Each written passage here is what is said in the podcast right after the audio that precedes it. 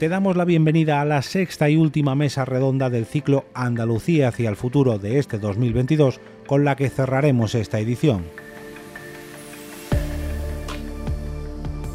Para este último panel, que lleva por título Economía, Sostenibilidad e Innovación, contamos con la participación del vicepresidente de Parques Energéticos de CEPSA, Antonio Joyanes, con la directora de Sostenibilidad, Innovación y Cambio Climático de EDP, Yolanda Fernández Montes, con la directora general del sector público de Fujitsu en España, Patricia Urbez, y la socia de Sostenibilidad y Buen Gobierno, Jerusalén Hernández. Esta mesa ha sido moderada por Candelas Martín de Caviedes, directora de Desarrollo de Negocio en nuestra agencia Europa Press.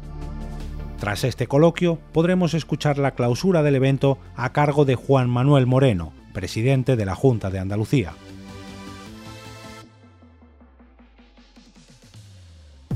El ciclo Andalucía hacia el futuro de este 2022 cuenta con el patrocinio de Atlantic Copper, Grupo ASBI, CEPSA, Coamba, Coca-Cola, DKV, EDP, KPMG, Fujitsu y Génova. Laura Herrada, redactora jefa en Europa Press Andalucía, presenta el evento que puedes disfrutar a continuación. Tenemos ahora en la sostenibilidad y en la innovación en cómo vienen trabajando ya en estas dos áreas tan importantes para el futuro de nuestra comunidad, empresas punteras asentadas en Andalucía o empresas con proyectos para Andalucía o desde Andalucía. Damos paso para esta mesa al vicepresidente de Parques Energéticos de CEPSA, Antonio Joyanes, la directora de Sostenibilidad, Innovación y Cambio Climático de EDP, Yolanda Fernández Montes, la directora general del sector público de Fujitsu en España, Patricia Urbez, y la socia de Sostenibilidad y Buen Gobierno de KPMG, Jerusalén Hernández. Modera esta mesa la directora de Europa Press, Candelas Martín de Caviedes. Muchas gracias. Buenos días a todas y a todos. Muchas gracias por acompañarnos hoy aquí en Sevilla. Y no quiero dejar de saludar a todos aquellos que nos estáis siguiendo también por streaming. Muy buenos días y bienvenidos a esta segunda, última mesa de nuestras jornadas que han tenido lugar en dos días y en esta mesa vamos a hablar sobre un tema en el que nos jugamos el futuro, que son las estrategias para lograr un crecimiento, un desarrollo más sostenible y más innovador. Y aquí de verdad que nos la jugamos. Hemos estado viendo a lo largo de estas jornadas cómo esta apuesta por esta transformación sostenible y digital crea oportunidades, genera valor, crea empleo y crea riqueza. Y es que además sois vosotras, las empresas, ¿no? los motores de esta transformación y de este futuro que pasa por ser sostenible o no ser. Con esta introducción, si os parece, hacemos una pequeña ronda en la que os pediré que nos comentéis un poco qué visión tenéis sobre esta transformación y qué estáis haciendo desde vuestras compañías para impulsar este, este futuro. Eh, por seguir un orden, empezamos pues de, siguiendo así, empezamos contigo Antonio. Muy bien. ¿Cuál es esta visión? ¿Cómo, cómo, cómo entendéis esta transformación? Bueno, yo, yo, creo que como compañía, digamos, de oil and gas, del sector de oil and gas, creo que hemos dado un salto bastante importante a la hora de declarar una ambición que creo que es un poco eh, fuera de lo habitual en este tipo de compañías. Eh, yo creo que todas las empresas de oil and gas han vivido un pequeño destello de lo que la realidad puede ser en el futuro durante el COVID, en el cual la demanda cayó pues un 25% y nos hizo tomar conciencia de lo urgente y de lo necesario que era tener una estrategia sólida. Y, con el contexto geopolítico que vivimos actualmente con el conflicto de Ucrania-Rusia, pues eh, el tema de la independencia energética, pues lógicamente ha sido un acicate más. Eh, yo creo que nuestra estrategia es muy innovadora en cuanto a ambición y, como sabéis, pues apuesta por una movilidad en Europa fundamentada en el coche eléctrico, un transporte por carretera que se apoyará probablemente un poquito más tarde en el uso del hidrógeno, ¿eh? del hidrógeno verde, y en el desarrollo de una economía muy fundamentada en la molécula de hidrógeno. Eh, donde sectores como el nuestro o empresas como la nuestra, localizadas en el sur eh, de, Europa, en una zona donde la, competitividad de la generación eléctrica va a ser pues la mejor de Europa, ¿no? En cuanto, sobre todo si hablamos de, de origen solar, ¿no? Pues yo creo que nos va a dar una ventaja competitiva y una oportunidad enorme, ¿no?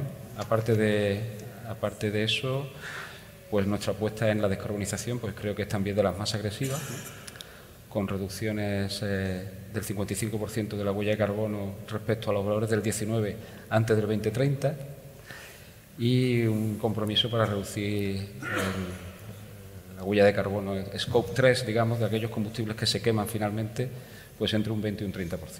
Una apuesta muy importante por los biocombustibles como solución de transición. Y bueno, yo creo que, que, las estrategias y lo mismo que los ideales y las visiones tienen que ser ambiciosas y tienen que ser... Eh, eh, plantean más bien un destino. ¿no? Luego veremos a medida que vayamos ejecutando los planes cómo, cómo se ejecuta, ¿no? pero sí hay que tener una, una, ideal o un objetivo muy ambicioso para poder alcanzar eh, cosas razonables. Y bueno, y una apuesta total por Andalucía, por supuesto. Fantástico, ambición, apuesta por Andalucía, qué mejor forma de, de comenzar tu intervención. Eh, Yolanda, eh, la energía no puede ser más clave en todo este proceso que estamos comentando por la movilidad que bien ha comentado Antonio, pero porque está, nos afecta a todos el resto de los sectores. Entonces, desde EDP, desde esa apuesta por las renovables, ¿cuál es un poco vuestra visión? ¿Cómo creéis que, que debe ser esta transformación hacia la sostenibilidad global? Muchas gracias, Candelas. La verdad es que trabajar en la energía en este momento es, es una posición privilegiada dentro de del, sector económico porque estamos en el centro de todo. La energía es un poco la que va a marcar eh, el futuro de, toda la actividad. Eh, en EDP lo que hemos hecho es plantear ya en el año pasado un, plan de negocio a 2025 en el que pusimos tres ejes estratégicos. El primero es la descarbonización. Estamos trabajando muy fuerte para no tener nada de, de carbón dentro de nuestra producción energética en 2025 y ser 100% renovables en 2030. Eso lo que significa es una, una, un portfolio, una estructura de crecimiento renovable acelerada en estos próximos, próximos años, ya, porque estamos trabajando ya en ello. Eh, para hacer eso lo que necesitamos también es una organización que sea potente y que también esté basada sobre todo en la innovación. Tenemos una apuesta por la innovación también muy fuerte. Vamos a invertir eh, mil millones de, euros en innovación en este periodo 21-25 y, con una gran transformación dentro de lo que es la empresa desde el punto de vista de la digitalización y de la formación de las personas, porque no podemos eh, avanzar en una determinada dirección si la organización no está eh, involucrada y preparada además para hacerlo en esa, en esa dirección. Y por fin una tercera parte, una pata estratégica que es la excelencia en, en todos los temas de ESG, de sostenibilidad, porque podemos tener el convencimiento de lo que queremos hacer, tener las personas preparadas, pero si no somos capaces de que el entorno social territorial, que todos los stakeholders que están alrededor de nuestro negocio lo entiendan, eh, no vamos a ser capaces de, conseguir nuestros proyectos. Eh, los proyectos tienen que ser aceptables desde el punto de vista económico por los inversores, desde el punto de vista ambiental por todos los que están alrededor, pero también desde el punto de vista social. Y en esta transición que estamos planteando, eh, este, este, término de transición justa es muy importante porque necesitamos eh, que acompañe toda la sociedad aquello que estamos haciendo porque si no, no vamos a poder hacer los proyectos porque no van a ser aceptables.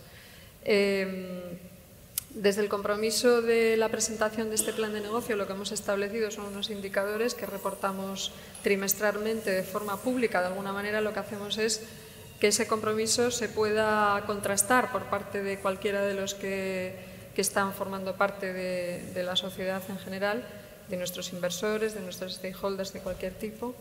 Y, también lo que hacemos es eh, intentar que a través del reconocimiento de todos los índices internacionales, este año hemos sido eh, el, número uno en el Dow Jones dentro de las utilities eh, del sector eléctrico, no es la primera vez que, estamos ahí, pero que de alguna forma ese reconocimiento internacional y externo también venga para que eh, tus proyectos tengan ese sello de, calidad en sostenibilidad. Bueno, Yolanda, anunciado, has dicho que todas las palancas relevantes en este tema, vamos, capital humano, stakeholders, innovación. me gustaría ir desgranando un poquito porque nos has dicho casi a modo titular y tiene mucha a cada uno de ellos. Eh, seguimos antes con, con, esta ronda. Jerusalén, vosotros en KPMG acompañáis mucho a las empresas en este proceso, apoyáis este proceso en vuestros clientes, ¿no? Entonces, en ese sentido, pues, ¿qué, visión tratáis de, pues, de, plasmar, de comunicar, de que llegue y cómo, cómo, cómo lo veis desde, desde este apoyo que hacéis? Muchas gracias, Candelas, y gracias por invitarme a un espacio tan espectacular. ¿no? Yo creo que venir a Andalucía tiene esto de, ventaja, ¿no? Siempre que vienes a algún evento a Andalucía, lo primero que te encuentras es el espacio y después la gente y ya después puede pasar cualquier cosa, ¿no? Así que muchas gracias por la invitación. Eh, pero efectivamente, nosotros tenemos muy claro cuál es el rol que KPMG puede hacer en la transformación sostenible y en el camino que nuestras compañías, nuestros clientes están haciendo hacia el futuro, ¿no? Un futuro que será sostenible. Eh, y, lo vemos de una manera bastante estratégica en el sentido de que, y, la pregunta era, innovación, sostenibilidad, eh, para nosotros no puede haber un avance hacia el futuro sostenible si no va acompañado de la innovación. ¿Y por qué? Porque la mayoría de las soluciones, y aquí tenemos tres compañías que están tratando de poner soluciones a los desafíos del futuro, que son desafíos de sostenibilidad, es, muchas de esas soluciones están sin inventar. Eh, no vamos a poder eh, avanzar hacia el futuro sostenible, no, vamos a poder tener soluciones que de verdad pongan remedio a los desafíos que requiere la sostenibilidad hoy o hacerlos escalables, es decir, hacerlos rentables y hacerlos competitivos si las compañías no inventan las soluciones. Por eso nosotros creemos que estamos en la nueva era del invento, de la invención. Eh, y, no de los inventos desde el punto de vista peyorativo, sino desde el punto de vista más elevado que podamos darle a este término. Por eso, porque estamos en el mundo de la invención y estamos en el entorno de los inventos, necesitamos ser muy creativos y muy innovadores a la hora de poner o de prestar soluciones. Los desafíos no son pequeños, lo estaban comentando antes Antonio y Yolanda. Hablamos de cambio climático con todas las dificultades técnicas que tiene. Hablamos de circularidad y la escasez de recursos y el exceso de residuos que estamos viendo en nuestro entorno. Hablamos de estrés hídrico, algo que en Andalucía es eh, un riesgo importante y que, por tanto, la creatividad de las empresas que estén en Andalucía también tiene que considerar este aspecto. Y luego topics muy concretos también en los que estamos eh, eh, trabajando, como la biodiversidad o, cuestiones que son muy relevantes. Prestar atención a todos estos ámbitos a la vez para una compañía hoy es tremendamente desafiante. La buena noticia es que la innovación es la que nos va a poder acompañar y para innovar necesitamos capital. Y hoy hay un apetito inversor por proyectos y compañías sostenibles como no lo ha habido nunca. Eh, probablemente después podamos hablar más sobre esto, pero la realidad es que el capital va a estar disponible para aquellas compañías que tengan proyecto, que, que tengan business case y que tengan el músculo y la cintura para poder avanzar en esta transformación sostenible. Y la otra buena noticia es que el talento va a ser la clave.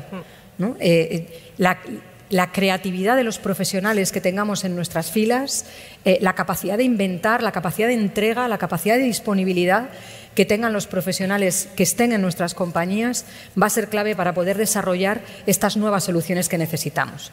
En KPMG lo estamos viendo de manera transversal. Nosotros estamos convirtiendo la sostenibilidad en una especie de marca de agua para todos los servicios que prestamos en la firma.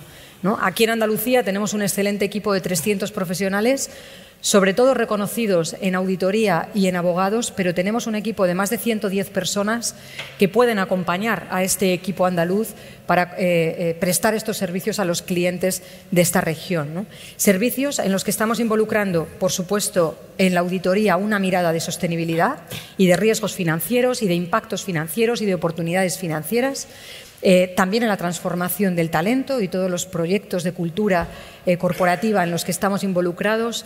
Eh, desde luego, en la función financiera también hace falta una dosis de sostenibilidad a la hora de articular toda la función financiera en la estrategia, definir las nuevas estrategias, modelos de negocio, modelos de gestión de las organizaciones sin una mirada hacia la sostenibilidad eh, no serán estrategias exitosas, pero al mismo tiempo las cadenas logísticas, las cadenas de suministro también requerirán una mirada que tenga que ver con la sostenibilidad. Esto solo por mencionar algunos, que si nos vamos hasta los extremos, hasta la comunicación o el posicionamiento ESG es relevante tenerlo en cuenta. Y las áreas y los equipos de comunicación y de gestión de la confianza y del stakeholder engagement también necesitan una mirada de sostenibilidad. Por lo tanto, nosotros lo que estamos haciendo es esta eh, construcción de equipos mixtos, de equipos bilingües, donde eh, hablamos de riesgos y hablamos de sostenibilidad, hablamos de oportunidades y hablamos de sostenibilidad, y hablamos del lenguaje financiero y el de los recursos humanos y el de la auditoría interna o el del control. ¿no? Y en todo esto le damos una dosis de sostenibilidad. Creemos que esa es la única manera de poder acompañar mejor a nuestros clientes en este desafío de transformación sostenible y, sobre todo, en llevar, como hemos hecho toda la vida, a nuestros clientes hacia el futuro, ¿no? que es lo que buscamos fantástico. También muchos, has avanzado muchos temas que, que, luego te voy a preguntar con más detalle. En el caso de los equipos bilingües hablaremos mucho de todo ello. Pero bueno, antes Patricia, eh, Fujitsu, ¿cómo, cómo, qué visión tenéis ahí? Compañía tecnológica innovadora como las hay, ¿cómo coincides con el resto de ponentes? ¿El futuro pasa por esta innovación, sostenibilidad? ¿Cuál es tu visión? Bueno, por supuesto que sí, está claro. Antes de nada, yo quería agradecerte, Gandelas, a Europa Press, a los compañeros y compañeras y bueno, al lujazo de compartir este, este panel con vosotros, que, que, bueno, sois auténticos expertos y referentes. Y en este, en este evento que es Andalucía hacia el futuro y que, como ya dijo algún ponente institucional ayer, es un futuro que ya es hoy. Eh, Fujitsu es una multinacional TIC japonesa es líder en la tecnología de la información y comunicaciones que lleva implantada en Andalucía desde el 77, que ya ha llovido. Y no es baladí que diga que es japonesa. Yo he empezado mi carrera profesional en una empresa americana, me, fui a Alemania, estuve un par de años, una empresa alemana, volví a España, una empresa española, he estado trabajando en París, una empresa francesa, y ahora llevo ya más de ocho años en una empresa japonesa, con lo cual algo de, criterio ya para opinar por como, como que me he generado. Y el tema de ser japonés es interesante porque es una cultura que se centra mucho en el largo plazo. Es una cultura que para cuando nosotros en Europa la, la sostenibilidad se llamaba reputación social corporativa, y era un checkmark, no era, estaba en la agenda de los consejeros, de los consejos de administración, ni de los grandes directivos, sino que eran apoyos a fundaciones, colaboraciones sociales. Allí ya estaban hablando en un término más amplio, en Japón, en, Japón en general, no solo en Fujitsu, evidentemente, de lo que es la, sostenibilidad eh, como tal. Fijaros, es importante que está en nuestro propósito. El propósito de Fujitsu es contribuir a crear un mundo más sostenible generando confianza en la sociedad a través de la innovación. Tres palabras, sostenibilidad, confianza, llamémosle ética, y después, evidentemente, eh, innovación. En Fujitsu, nuestra estrategia, eh, últimamente hemos lanzado un nombre que al final se trata de verbalizar lo que llevamos muchos años haciendo, que se llama Fujitsu Uvans. Uvans viene de Universal Advance, que lo que quiere decir es que estamos generando un mundo de, conexión, de conectividad entre personas, ideas, cosas, tecnología, de forma que a través de las grandes tecnologías de la información, pues el 5G, la inteligencia artificial, los gemelos digitales, el tema de la supercomputación, computación cuántica, analítica avanzada de datos, etcétera, etcétera, etcétera, demos respuesta a todas las necesidades que nos podemos encontrar como personas en nuestra vida personal y en nuestra vida profesional ¿vale? Eh, de forma que no dejemos a nadie atrás. Porque evidentemente el mundo ha cambiado una barbaridad. O sea, los retos que nos estamos enfrentando, o sea, retos económicos, sociales, ambientales y ahora geopolíticos, pues han hecho que la forma de hacer negocios haya cambiado, pero radicalmente. O sea, yo no encuentro un sector donde no haya cambiado la forma de entender el mercado. Hay una frase que los jóvenes no entenderán y que seguramente se horripilarán por ella, que a mí me gustaba mucho, que dice que con la prensa de hoy se envuelve el bocadillo de mañana. Yo me imagino que se horripilarán porque no sabrán lo que es la prensa escrita, bueno, algunos ahora sí, pero bueno, todavía, todavía sí, pero lo de envolver un bocadillo en papel periódico, pues igual les pone un poquito, les altera un poquito, ¿no? Los sensores. Pero es que con la realidad de hoy no sabemos qué va a pasar mañana. Entonces, una empresa tecnológica como es Fujitsu, es que nosotros estamos en ese punto de responsabilidad de acompañar con la transformación digital y con la innovación todas aquellas alteraciones de todo tipo que hemos mencionado con las que nos estamos enfrentando para hacer que tengamos un mundo más sostenible. La primera sostenibilidad es la humana, la segunda la económica. Podemos poner, pensar si es la ambiental, si es la social, podemos pensar hacer un ranking, pero realmente tenemos que ser sostenibles como raza y la tecnología tiene que estar detrás. La tecnología tiene que ser sostenible en sí misma, pensar que la nube, la inteligencia artificial o la supercomputación son tecnologías que vienen a renovar las propias tecnologías previas y hacerlas mucho más sostenibles. Se puede reducir un dos tercios la huella de carbono, pero pensad también que la tecnología es una palanca para hacer los sectores productivos más sostenibles. Eh, pero también en lo social ayuda, porque, por ejemplo, las redes 5G eh, nos ayudan a hacer llegar a los sectores que están en las zonas rurales, a las personas que viven, que no viven en núcleos urbanos, donde es tan sencillo obtener todos los servicios, hacerles llegar de la misma manera esa conectividad que tan importante es en Andalucía y que también ayer hablaba el consejero de presidencia a través de esos puntos vuela que conectan, que dan al menos la capacidad de que haya una conexión y de que todos los eh, seres humanos, todos los ciudadanos, seamos ciudadanos de primera. Y lo que hay que hacer es convertirlo en casos reales. Os voy a poner un ejemplo muy rápido ya, ya termino, porque la estrategia está muy bien, pero hay que aterrizar los temas. O sea, eso está, hay que aterrizar los temas, es clarísimo. Yo no sé si sabéis que en media respiramos 14.000 litros de aire al día. Tampoco sé lo que os parece. No sé si os parece mucho, os parece poco. Yo leí la cifra y me pareció una burrada. Sobre todo si es aire contaminado, porque estamos en una gran ciudad que tiene mucha polución. Eh, trabajamos en Fujitsu conjuntamente con Proventia. Proventia es una empresa finlandesa que se dedica a adecuar pues, maquinarias pesadas, motores diésel, eh, pues, grandes vehículos de automoción, de forma que eh, sean menos contaminantes y estén más acorde con el cumplimiento de la normativa europea, como por ejemplo la Euro 6. Em, nosotros ponemos, pues, a través de Sensórica, hacemos toda la ingesta de información e identificamos los mapas en tiempo real de cómo tiene que moverse el tráfico de forma que los niveles de polución estén, estén controlados. Eso se va a adaptar en Londres. En hay un consorcio que se llama Go Ahead London, ¿vale? que lleva el 25% de los autobuses londinenses. Pero hay muchos casos de estos y a lo largo de mi intervención yo lo que me he hecho es una recopilación de los paraqueses, porque creo que todo está muy bien, pero tenemos que tangibilizarlo para que, para que sea real. Que no digo que no lo hagáis, por supuesto, vosotros en vuestros sectores, pero al menos nosotros siempre podemos, queremos poner ese, ese punto. Están muy bien las certificaciones. Eh, Fujitsu a nivel global, Dow Jones Sustainability Index, el FTS for Good, el Carbon Disclosure Program, está muy bien, pero tiene que hacerse una realidad.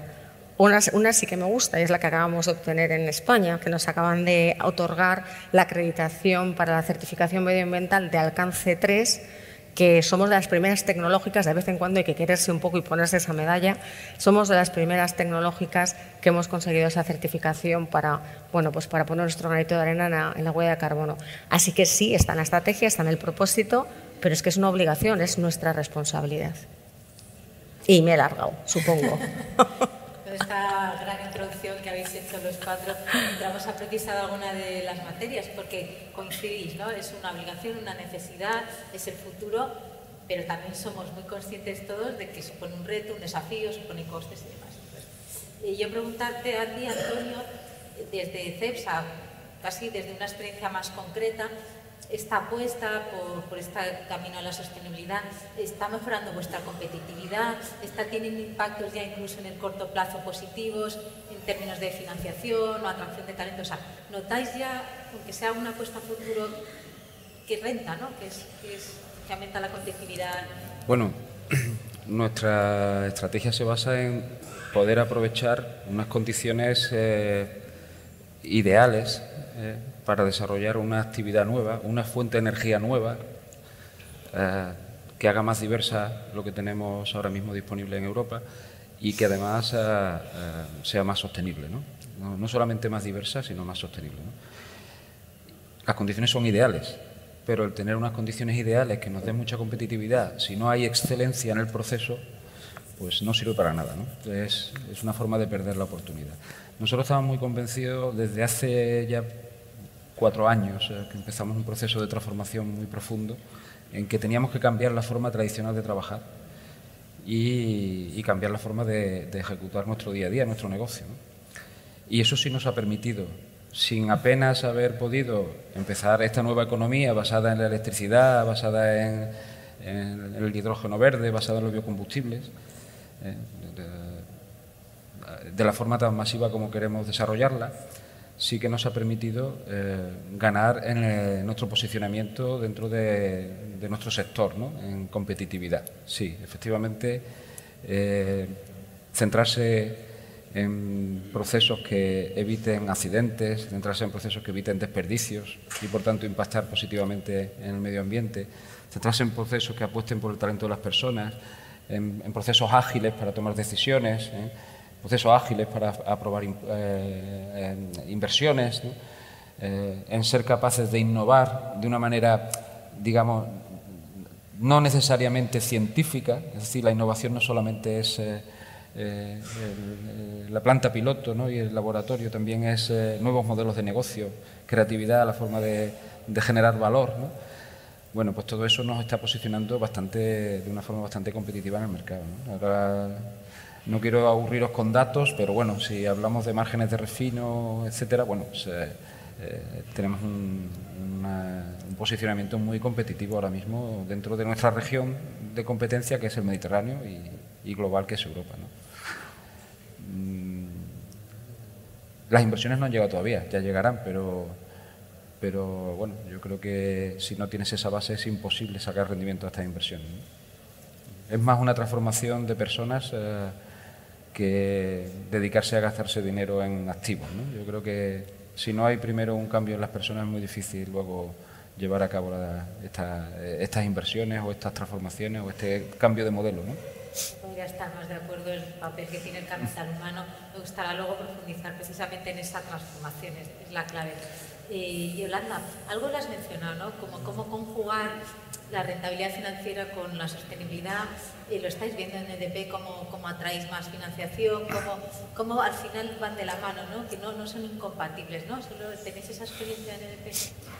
Sí, yo creo que también eh, es muy importante que empecemos a hablar de la sostenibilidad no como algo que va en paralelo con el negocio. Es que o lo trabajas o no hay negocio. Quiero decir, eh, ya ha pasado la época de que eh, teníamos que hacer algo de sostenibilidad porque quedaba bien. En algún tiempo en las empresas yo creo que la sostenibilidad formaba parte de los departamentos de marketing o cosas así. Eso, ya no existe. O sea, es que no puedes hacer negocios de otra manera, no, no es alternativo. Eh, en, cuanto al tema de financiación, es evidente. O sea, eh, el pertenecer a índices de sostenibilidad te facilita la financiación, te abarata la financiación y te da lugar acceso a mercados de capitales que de otra manera no tendrías. Pero también yo creo que en todo este tema de la sostenibilidad está muy bien la iniciativa que ha tomado la Unión Europea de definir qué es una inversión sostenible. La taxonomía de, las inversiones sostenibles ayuda mucho a todo este mundo de, la sostenibilidad porque eh, digamos que establece un marco de referencia. Entonces, eh, nosotros lo que hemos hecho es decir que el 100% de nuestras inversiones va a ser de acuerdo con esa taxonomía en 2030 Em, todavía no está definida del todo, porque evidentemente no es fácil. Están definidos los criterios de mitigación y de adaptación, pero se está trabajando todavía en los criterios de economía circular, de biodiversidad, en el resto de criterios. Pero sí que nos parece un, buen camino, porque en la medida en la que exista ese marco, todos vamos a poder compararnos entre nosotros y, frente al inversor de una forma homogénea. El que es mejor trabajar la sostenibilidad que no trabajarla, aparte de que es evidente, eh, Pacto Mundial acaba de hacer un, informe sobre el estado de la sostenibilidad en las empresas que publicó hace una semana. Entrevistó a más de 2.100 empresas eh, españolas eh, y, el 50% dijeron que sí que habían notado cómo la sostenibilidad les hacía mejorar sus resultados. Lo más importante de eso es que dentro de, esa, de, ese, de, ese, muestreo de empresas había una gran cantidad de pequeña y mediana empresa. Hmm. Entonces, yo creo que las, grandes empresas ya estamos convencidas de esto. No, es que estemos convencidas, es que llevamos trabajándolo ya hace muchos años. Pero sí que hace falta que permee esta, esta práctica de la sostenibilidad más abajo, a las empresas un poco más pequeñas, que dejen de ver esto como una, como una carga que les va a cambiar o a agravar sus costes. Eh, lo que tienen que convencerse es que esto es la única forma de seguir haciendo negocios, es ser o no ser, o sea, ya no es eh, que sea optativo, es que va a ser obligatorio, porque además Las grandes empresas tenemos un papel tractor muy importante dentro de los territorios y en la medida en la que nosotros vamos haciendo estas políticas de descarbonización, de, economía circular, de capital natural, estamos tirando de nuestros proveedores en la misma dirección. Nuestros proveedores, muchos son empresas grandes, pero también tenemos muchos proveedores que son empresas pequeñas y medianas y que de alguna manera van entrando en esta dinámica de la sostenibilidad. Entonces, yo creo que eh, es muy importante que se transmita que la sostenibilidad no es una carga, sino que es una forma de hacer negocios, es la nueva forma de hacer negocios. Sin duda, si no está implicado en, el modelo de negocio, pues al final no, funciona, no, no, sigue. Tú, Jerusalén, lo has comprobado las eh, empresas que habéis asesorado, esa mejora en competitividad, esos efectos positivos que tiene esta, esta transformación. Sí, efectivamente. Yo creo que hay un punto en el que las compañías también se tienen que colocar, ¿no? que es el punto de la oportunidad. Es muy evidente el coste y bueno, pues los, compañeros también lo estaban diciendo. ¿no? Para muchas compañías es muy evidente que cuando tienes que hacer una transformación, muchas de estas transformaciones vienen por la regulación, es decir, que eh, es la regulación en el marco europeo eh, donde eh, estamos liderando este concepto de sostenibilidad como driver de competitividad es Europa quien lo ha puesto de manifiesto y quien lo está liderando, empujando con las iniciativas del Green Deal que, de la que cuelgan muchísimas estrategias y nuevas regulaciones que presionan mucho, con una velocidad eh, que es insólita e inaudita en cualquier transformación. Ningún cambio que venga por una regulación tiene la velocidad o la celeridad que están teniendo las regulaciones en materia de sostenibilidad. Entre otras cosas, porque ya vamos tarde y porque la ciencia nos está indicando eh, cuáles son los plazos en los que tenemos que cumplir los objetivos. Pero lo que sí que estamos viendo es que a veces las compañías sufren el coste sin aprovechar la oportunidad. Nosotros lo que intentamos es ayudar a, nuestros, a, nuestros, clientes, eh, a las compañías que se acercan a nosotros pidiéndonos asesoramiento y ayuda, precisamente a lo contrario. Eh, ahora, por ejemplo, Yolanda estaba haciendo una mención muy relevante, cómo a través de la financiación podemos tener todavía una prima. Digo todavía porque, como antes mencionaba, los proveedores de capital, tanto inversores, financiadores, incluso analistas, están considerando mejor, están valorando mejor desde una perspectiva de riesgo, desde una perspectiva de tener una visión más amplia de lo que es un riesgo corporativo, a aquellas compañías que tienen un buen desempeño en materia ambiental, social y de gobernanza, lo que llamamos ESG. Eh, ¿Esto qué significa? Que si tú tienes unos indicadores, unos objetivos tienes una taxonomía hecha con unas evidencias y te presentas ante un proveedor de capital con ese libro y con esa carta de presentación, tú sí le puedes decir, yo voy a hacer que tu cartera sea más sostenible. Y las entidades financieras y los inversores están definiendo sus propios objetivos en materia de finanzas sostenibles. Y lo que están es deseando encontrar proyectos, actividades y compañías que les permitan cumplir esos objetivos por los que luego ellos también van a tener que rendir cuentas, porque están haciendo una promesa que deberán cumplir y se les va a pedir cuentas de esa promesa. Por lo tanto, desde el punto de vista de financiación y de inversión es evidente y es claro. Eh, hay estudios incluso que dicen que aquellas compañías que tienen un desempeño ESG mejor tienen también un desempeño financiero un 50% mejor. A mí a veces me parece tal vez un poquito excesivo este 50%, pero son estudios que ahí están. Lo que sí que tenemos claro es que eh, cuando comparamos al menos el market cap de aquellas compañías que están en índices no sostenibles y en índices sostenibles, hay una clara ventaja por las empresas que son más sostenibles. ¿no? Esto es evidente desde el punto de vista financiero. No nos olvidemos, antes hablábamos del capital humano, ¿no? cómo rinde también desde la perspectiva de captación de talento y de atracción del mejor talento, este que nos va a permitir poner en juego las soluciones que necesitamos inventar. Eh, hemos visto una, gran renuncia en, la época COVID en Estados Unidos, donde más de 5 millones de personas dejaron su trabajo con una mano delante y otra atrás. Que esto en España no sucede. Nosotros somos más como los simios, ¿no? no soltamos una liana hasta que tenemos la otra. Pero en otros mercados no pasa esto, ¿no? Es como, esto no es lo que quiero para mi vida y abandono. Cinco millones de personas en Estados Unidos dejaron su trabajo. En España, el 70% de los trabajadores está abierto a ir a otra empresa a trabajar. En este momento no son necesariamente búsqueda activa de empleo, pero sí están dispuestos a encontrar una oferta. Si miráis vuestros equipos, de cada diez hay siete que estarían dispuestos a marcharse. Esto genera cuando menos ansiedad. Pero los que están volviendo en Estados Unidos, de todos estos 5 millones, por supuesto, tienen que comer, entonces están volviendo a las empresas. Cuando les preguntan, ¿y tú a qué empresas estás volviendo? ¿En qué empresas estás queriendo vincularte para trabajar? Hay una parte que tiene que ver con la estabilidad, efectivamente, y hay una gran parte que tiene que ver con el propósito, con el estilo de trabajo, con la cultura sostenible, con la finalidad que esa compañía tiene. Luego, efectivamente, si buscamos el mejor talento, un posicionamiento sostenible, un negocio sostenible, un estar vinculado al futuro, también va a servir para atraer a los mejores. Y luego otra cosa que no nos olvidemos tampoco, nuestros propios clientes, los consumidores, también están buscando compañías más sostenibles. Y la sociedad. Esto a veces es verdad que es, un poco tricky, ¿no? Porque de pronto vemos cómo queremos todos ser muy sostenibles, pero luego cuando encontramos un proyecto de energía renovable que se va a realizar en nuestro entorno, de pronto decimos que no lo queremos, ¿no? Esto es una paradoja que yo todavía no, acabo de entender muy bien, eh, porque creo que nos falta cultura sostenible también en la sociedad. Como consumidores, como ciudadanos, cada uno tenemos que aportar lo nuestro. Y en parte nosotros también tendremos que aportar una capacidad de comprender estos nuevos proyectos que nos van a llevar a todos hacia la sostenibilidad. Pero para concluir, eh, sí que estamos viendo que eh, la, sostenibilidad es un factor de competitividad que nos da fundamentalmente acceso. Y aquellas compañías que utilizan más la inteligencia corporativa están capitalizando mejor este acceso. Acceso a capital, acceso a inversores, acceso a fondos europeos, por ejemplo, o acceso a otras dinámicas, acceso a mejores colaboraciones y alianzas, acceso a mejor talento, acceso a nuevos consumidores. Pero para eso tengo que tener las prácticas, tengo que tener los modelos de negocio, tengo que tener el producto, tengo que tener en mis filas ya el talento y los cambios culturales.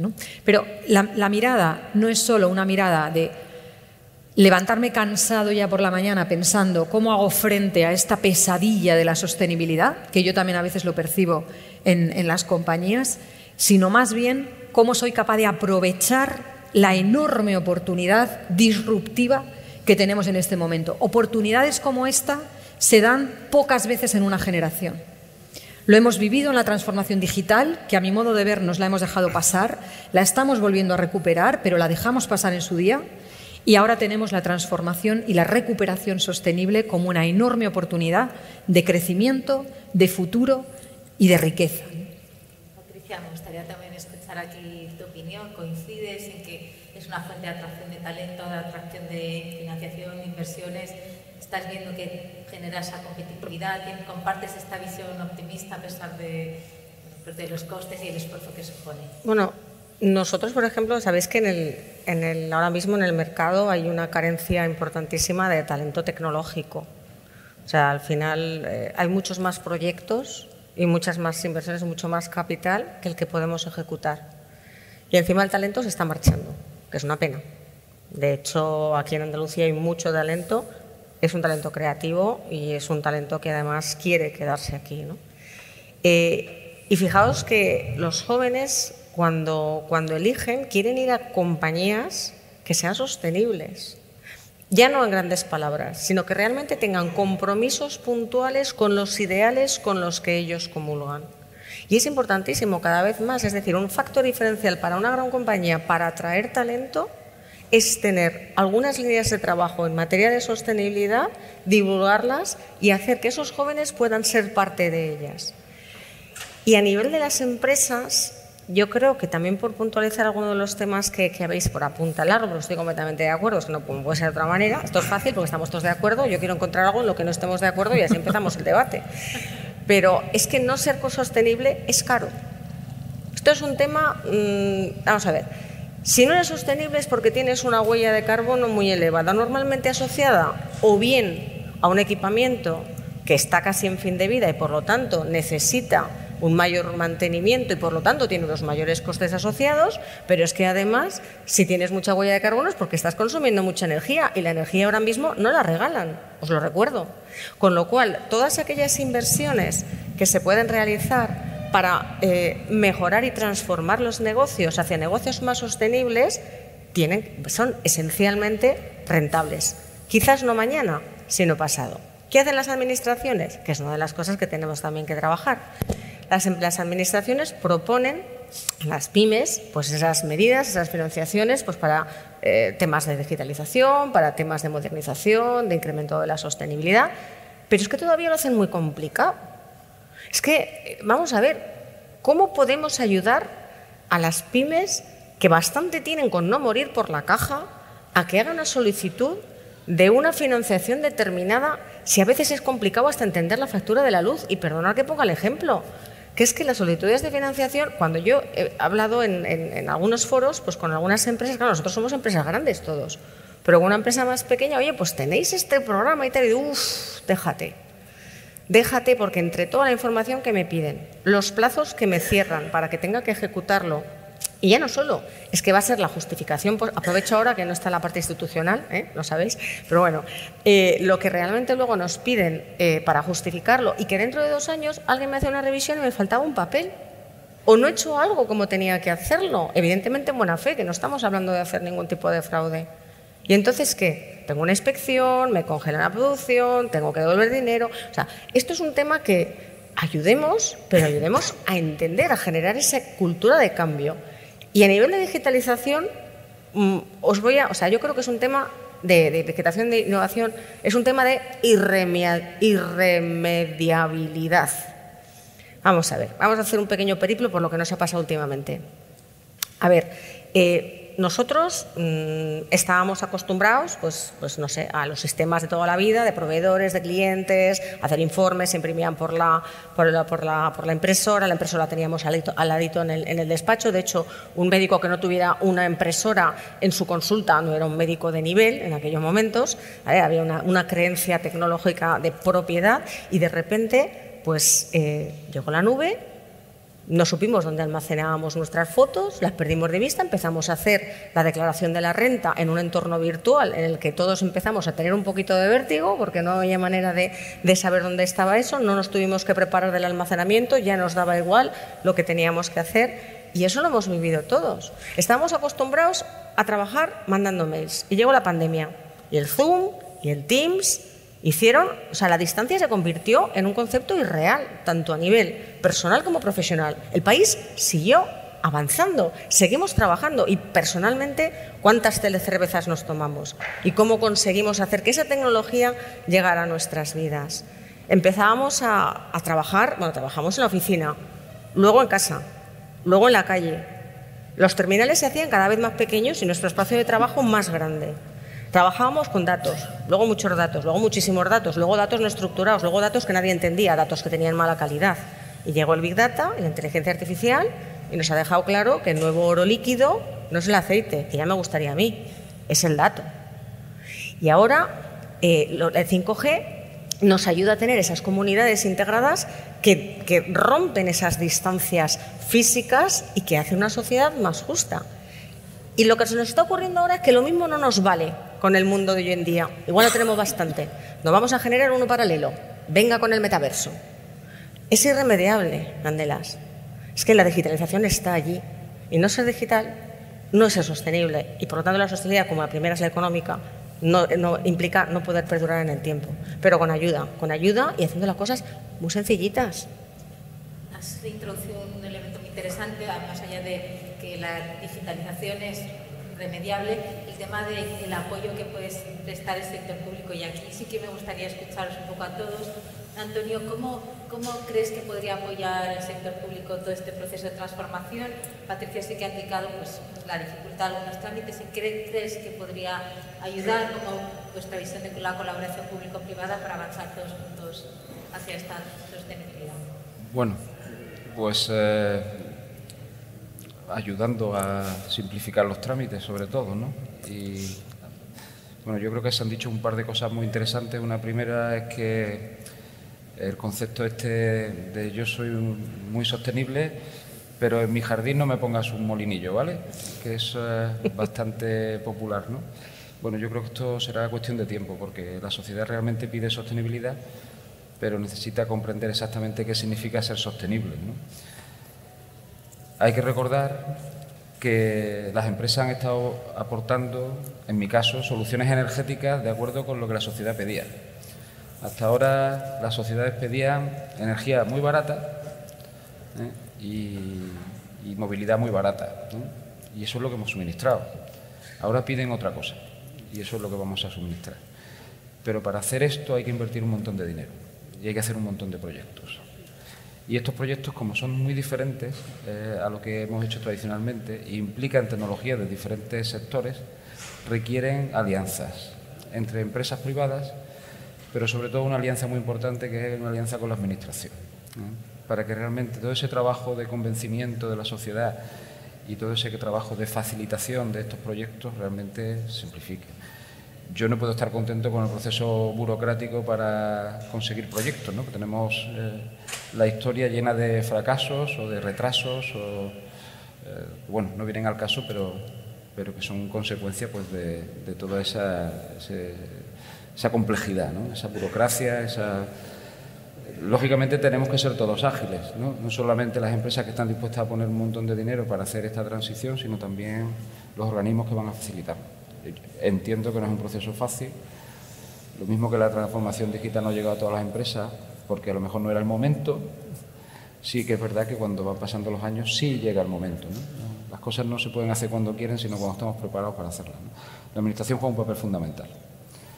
Y juega un papel fundamental porque la sostenibilidad implica, bueno, habéis hablado muchas veces, eh, varias veces, ¿no? del medio ambiente y del rendimiento económico. Lógicamente, si no hay sostenibilidad medioambiental no te van a dar ningún permiso. Y lógicamente si no hay rentabilidad económica, ni, los accionistas ni la sociedad van a pagar, lógicamente.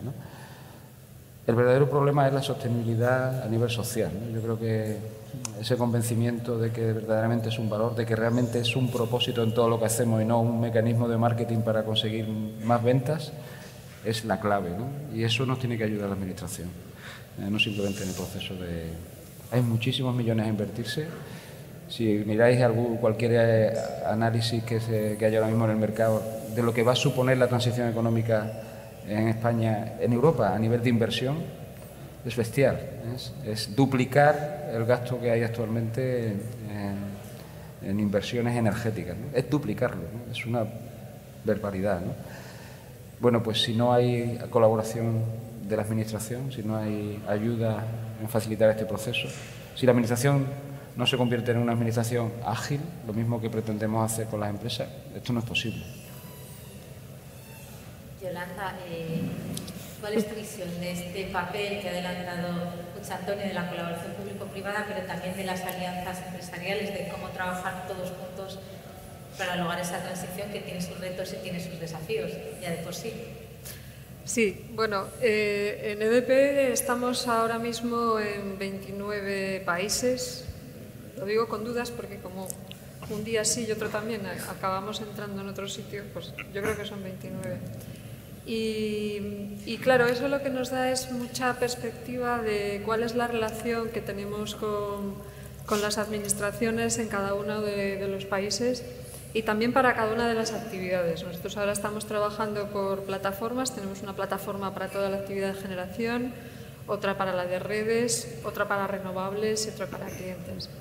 Entonces, eh, sí que tenemos una buena perspectiva de lo que está pasando en muchos sitios y lo que vemos en España y especialmente en, en Andalucía en este momento es una actividad frenética. Entonces, no ya solo por nuestra parte, como promotores de proyectos, que tenemos más proyectos que hemos tenido nunca simultáneamente en cartera. este momento es único, nunca ha pasado esta situación en la que estamos ahora. Eh, pero también por parte de las administraciones estamos viendo eh, una percepción, vamos a decir, abierta y hmm. frente a todas las propuestas que, nosotros como promotores estamos haciendo. ¿no? Entonces, Sí que agradecemos mucho todo lo que, lo que es ese entendimiento de, que el inversor necesita una seguridad para invertir, necesita una seguridad eh, regulatoria, pero también necesita una seguridad en plazos, porque lo que no podemos hacer es eh, estar con una situación indeterminada en una inversión. O sea, las inversiones compiten no solamente con otras, sino también dentro de nuestro propio grupo empresarial compiten entre sí, porque tenemos muchas geografías y podemos llevar las inversiones a otros sitios y es diferencial el que un territorio establezca condiciones favorables para esa inversión.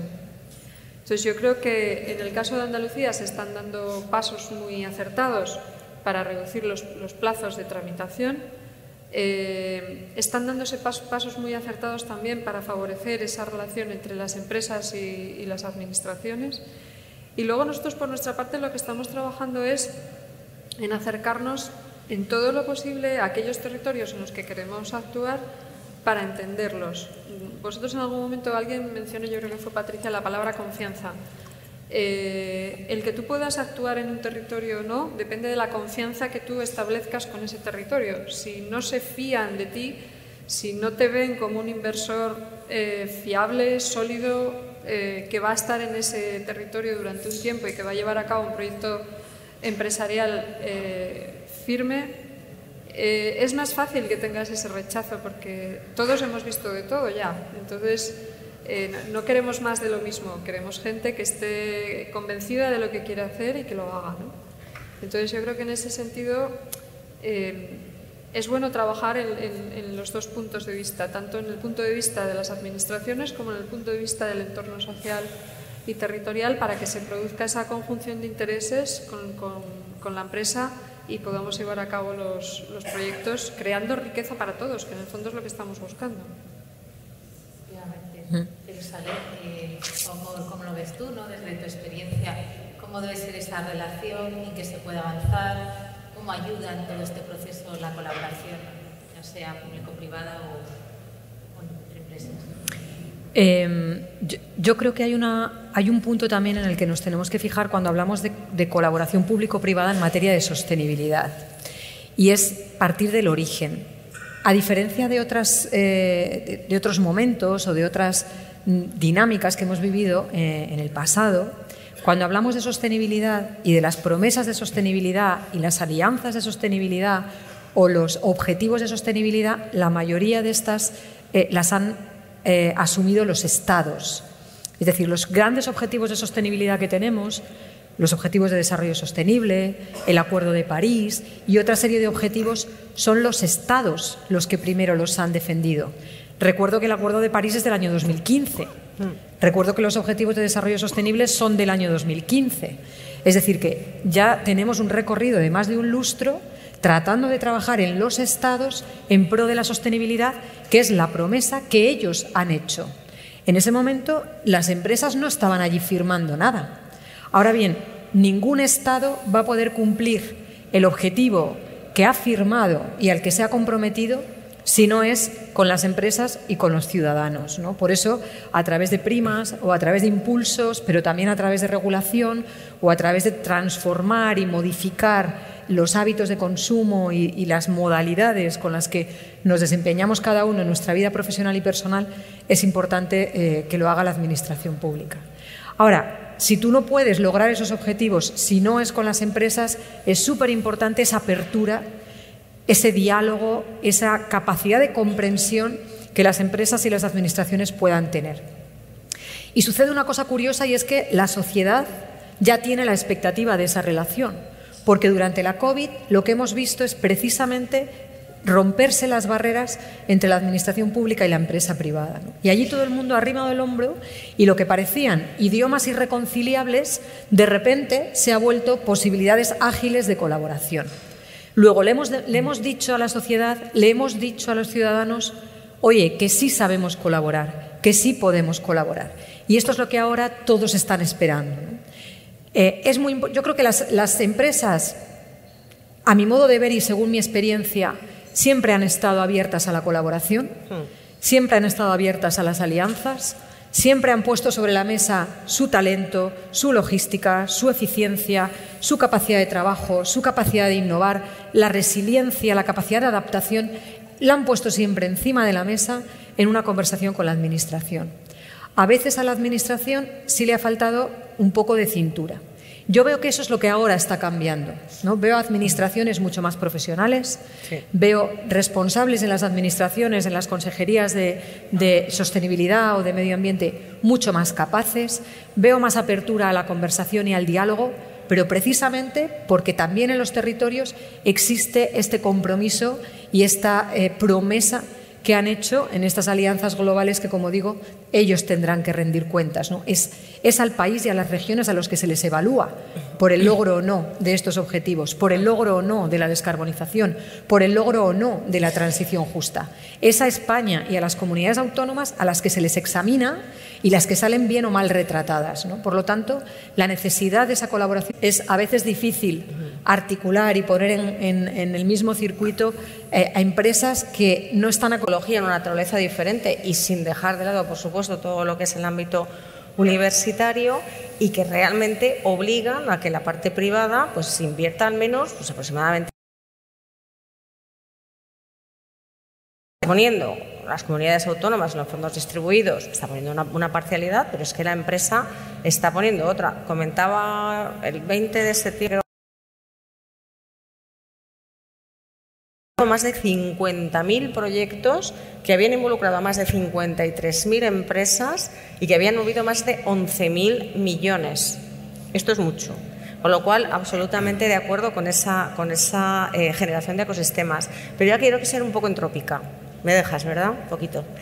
Sí, hay buenos vientos en la Administración, pero faltan cosas. Mm. ¿Cuál es el problema? Eh, quizás, de nuevo, no para aquellas empresas que quizás tengan más músculo y más caja, sino cuál es el problema para el tejido empresarial eh, el mayoritario de nuestro país y el mayoritario en Andalucía, ¿no? que son las pequeñas, medianas empresas o incluso emprendedores. Lo primero de todo, el tema de confianza. O sea, el tejido productivo, el tejido empresarial tiene que ver, tiene que creerse que hay un trato igualitario entre, las administraciones y la empresa porque la, Administración está canalizando unos fondos en base a unas líneas programáticas para hacer un buen servicio a la ciudadanía. Pero es que la empresa está poniendo el salario de sus empleados. Es que es una inversión que si no tiene retorno, directamente la empresa quiebra, se juega mucho la empresa. Con lo cual tienen que sentir que eso se comprende. El segundo de los puntos que estamos viviendo ahora y que de momento creo que no, se ha mencionado, pero es que todas estas colaboraciones público-privadas son colaboraciones a largo plazo. Estamos en un periodo inflacionista brutal. Estamos con escasez de materiales y estamos obligando a compañías que tengan unos compromisos hacia un grado de incertidumbre tremenda. Con lo cual, eh, también eso, a veces incluso con colaboraciones público-privadas que han sido ofrecidas por la Administración antes de todo este boom inflacionista y que tienen unas condiciones que deberían plantearse hacer esa modificación. Y ese entorno, ese entorno geopolítico es importante. Y quizás también por último, eh, lo que tenemos que tener en cuenta es esa capacidad después de reinternación reinternalización, son palabras muy largas, reinternalización. Me explico, hemos hecho un proyecto estupendo, pero ¿y dentro de tres años una empresa determinada va a seguir teniendo el mismo interés en ese proyecto? ¿Lo va a poder asumir como propio en ese momento? ¿O ha cambiado tanto, acordaros de la, con la prensa de hoy, se, se envuelve el bocadillo de mañana? ¿O ha cambiado tanto la realidad que ya no tiene sentido? Entonces, sí, colaboración público-privada, pero yo creo que habría que introducir una mayor flexibilización a la que están yendo las, las administraciones, que hay administraciones que no están acostumbradas a gastar, que no tienen esa impronta empresarial de entender al tejido productivo. Pero en realidad, eh, bueno, vamos en buen camino. Yo creo que habría que poner una, una, serie de, pues quizás puntos de control, revisiones, ajustes a una realidad que no es inamovible. Muy bien, Patricia. Muchas gracias. Eh, habéis hablado en alguna, de alguna manera todos de concienciación, de alguna manera lo habéis hablado. Una parte importante de a quien hay que concienciar es a la propia estructura de la, de la empresa, es decir, ¿cómo logramos que este propósito, Patricia nos ha contado el suyo, pero que esta idea de sostenibilidad eh, no solo tenga el alto directivo, sino que permee en toda la organización? Hablamos de talento, ¿cómo hacemos que la transformación cultural de verdad llegue a todos los niveles? Que es la única manera que, como antes adelantabas, Antonio, se transformaba la realidad. ¿Cómo lo estáis gestionando en CEPSA? Bueno, pues eh, como había dicho antes, eh, con un proceso de transformación, ¿no? aquí no funcionan los procedimientos ni, las reglas, ¿no? Es un tema de hablar de, pues que me puede parecer un poco cursi, ¿no? Pero hablar de sentimientos, ¿no? A las personas se las mueve con el corazón y no con, con razones, ¿no? O, con, el corazón se mueve mucho más, eh, más fuertemente ¿no? que con razones. Eh, el tener una estrategia que dé sentido a lo que hacemos, que tú vayas a trabajar 8 o 12 horas diarias y eso redunde en algo más que simplemente en recibir un salario, en que tú dejes una contribución en tu entorno, generes un impacto positivo, como dice nuestra estrategia, en nuestro entorno, en nuestras personas, en nuestros compañeros de trabajo, es la clave. Una vez conseguido eso, todo lo demás es mucho más fácil. Por eso, en una industria como la nuestra, que tradicionalmente se ha visto como una industria eh, gris, contaminante, ¿eh? que repito, era lo que pedía la sociedad, lo que ha estado pidiendo hasta ahora, pues eh, el conseguir liderar esa transformación porque podemos, porque tenemos pues más de 55 años en Andalucía, ¿no? invirtiendo todos los años un montón de dinero, ¿no? cifras como las que estamos invirtiendo ahora, simplemente para mantener las plantas del orden de 300 millones anuales. Pues, eh, y el haber creado esa sinergia en la sociedad, porque 55 años contratando ingenieros o desarrollando las universidades nos ha ayudado a crear un talento alrededor, yo creo que eso es generar impacto positivo. Pero ahora llega un cambio muy importante que consiste realmente en que ese impacto positivo cambie la forma de trabajar de la sociedad con un concepto de energía diferente, ¿no? que es algo que necesitábamos. Bueno, pues yo creo que un, un ingeniero ahora está mucho más motivado cuando sabe que va a una refinería no a seguir haciendo lo de siempre, sino a hacer algo diferente. ¿no? Y es una oportunidad, como, has dicho, como habéis dicho en muchas, muchas de vuestras eh, explicaciones, ¿no? que lo necesitamos, ¿no? que la sociedad lo está pidiendo. Puede ser que todavía no estén muy convencidos, porque cuando llega el momento de poner el parque solar o eólico, pues eh, todo el mundo levanta la mano. Pero eh, sí que es verdad que hay un cambio en, las personas que van a trabajar en la refinería pensando que todo lo que la empresa va a invertir a partir de ahora, que, que son, no lo he dicho, pero del orden de 5.000 millones en Andalucía de aquí al 2030, si nos ayuda la Administración, lógicamente, pues eh, todo eso va a generar la mitad del resultado de la compañía de color verde. Y eso yo creo que es una motivación muy fuerte para, empleados como los nuestros, que necesitaban ese impulso y sentirse como contribuyentes a una mejora de la sociedad y una mejora del entorno en el que vivimos. Fantástico, sí, esa parte emocional y así no se nos iba en el 7 de cada 10 que han dicho, ¿no? O sea, que nos daría un poco de tranquilidad a todos.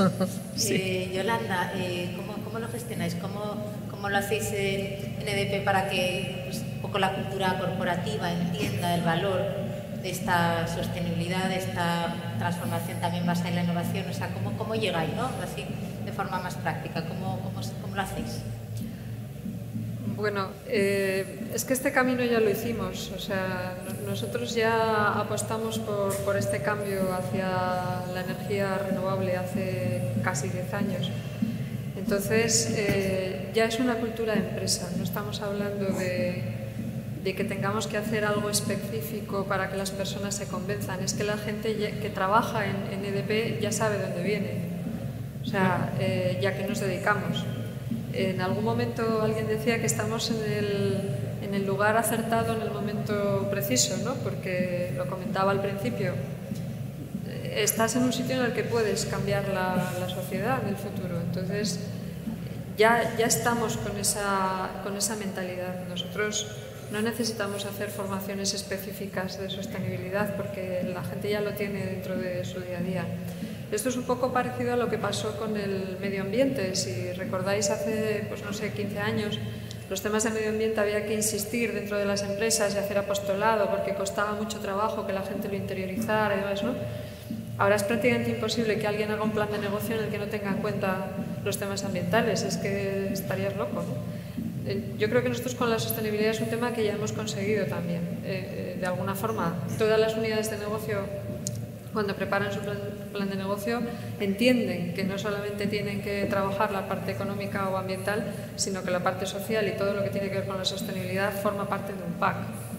Entonces, eh, en cualquiera de las plataformas, en cualquiera de las actividades que realizamos, siempre hay unidades de soporte que les ayudan a, a llevar a cabo, digamos, todos estos proyectos que mm, pueden ser en algún caso tecnológicos y en otro caso los llamamos no tecnológicos y que forman parte de, esa, de, ese, de ese, complemento necesario. Si no, si no tienes las dos patas, como comentaba también antes, es imposible que esos proyectos vayan hacia adelante, pero también es imposible que hagas tu día a día como, como empresa. Entonces, bueno, yo creo que la sostenibilidad tiene que ser esa cultura, no, no puede ser una, un postureo. ¿no? Efectivamente, no, no, ya no es una moda pasajera, no la podemos entender así. Jerusalén, ¿cómo, cómo, cómo apoyáis para que de verdad se integre la sostenibilidad, la innovación en el propósito? ¿no? Antes hablaba Patricia, me gusta mucho la palabra propósito, ¿cómo integrarla? ¿Cómo acompañáis ese proceso? ¿no? Sí. Eh, este ejemplo que contaba Yolanda no es tan común. O sea, nosotros nos encontramos muchas veces compañías donde en la cultura no está la sostenibilidad, está en el propósito, está en las declaraciones de los, del presidente y del, del, comité de dirección, está eh, en, el claim o en los papeles que preparamos, incluso en productos y servicios, pero después, como dice un viejo proverbio, la cultura se merienda la estrategia todos los días. ¿no? Eh, y esto es una realidad que las compañías están viendo. Nosotros lo que estamos haciendo es trabajamos junto con el área nuestra de People and Change, es decir, los que están haciendo gestión del cambio permanentemente, para llevar a las compañías proyectos de transformación sostenible en la cultura. ¿no? Es decir, una transformación cultural sostenible. ¿Esto qué significa? Tú eres una empresa, me da igual el sector, ¿no? me da igual el sector agro, o el, pero pongamos, yo, soy una empresa de moda y eh, yo puedo decir que quiero ser sostenible, que mis, eh, mis, prendas van a ser más sostenibles y si el que está diseñando la prenda no sabe que meter un color u otro impacta de manera distinta en, eh, en el medio ambiente o meter una tachuela u otra va a incentivar o no el consumo de agua o meter un tipo de algodón u otro va a hacer que la prenda sea menos sostenible, si el diseñador no está diseñando con esa filosofía, no podremos hacer que la moda sea sostenible. Si el de la logística no está pensando de dónde me lo traigo, a dónde lo llevo, dónde lo almaceno, qué tipo de máquina uso, qué tipo de tecnología implanto, no podremos ser sostenibles. Si los que están en la, en la tecnología y en la digitalización, que para mí no es un fin, es un medio, no están pensando cómo digitalizamos los momentos de la verdad de la sostenibilidad, no podremos hacer que la empresa sea sostenible. Muchas conversaciones que nosotros tenemos con los, con los CEOs, cuando hablamos de estrategias sostenibles y les planteamos distintas formas de ayudar, ¿no? decimos, yo te puedo ayudar con la estrategia, te puedo ayudar con la digitalización de la sostenibilidad, te puedo ayudar con eh, los temas de finanzas sostenibles, te puedo ayudar, y les decimos, te puedo ayudar con la cultura sostenible, abren los ojos, falta. ¿no? En lo demás también, pero aquí de verdad no tengo nadie con quien hacerlo, ¿no? porque no es algo que se esté hablando tan fácilmente en, en el cambio de la cultura. Yo no puedo tener un hotel y decir que voy a ser circular y que no voy a tener residuos y que después las camareras que están arreglando las habitaciones no tengan claro qué hacer con los residuos. Pero si les estoy dando los mismos 10 minutos para arreglar la habitación, no puedo pretender que esa persona lo haga de manera sostenible, reciclando, separando, eh, utilizando tal producto, etc. No puedo hacer una planta de cualquier cosa industrial si no estamos también modulando el trabajo de cada uno. Tenemos que pensar en sostenible desde el diseño hasta el, el, la comunicación con el consumidor.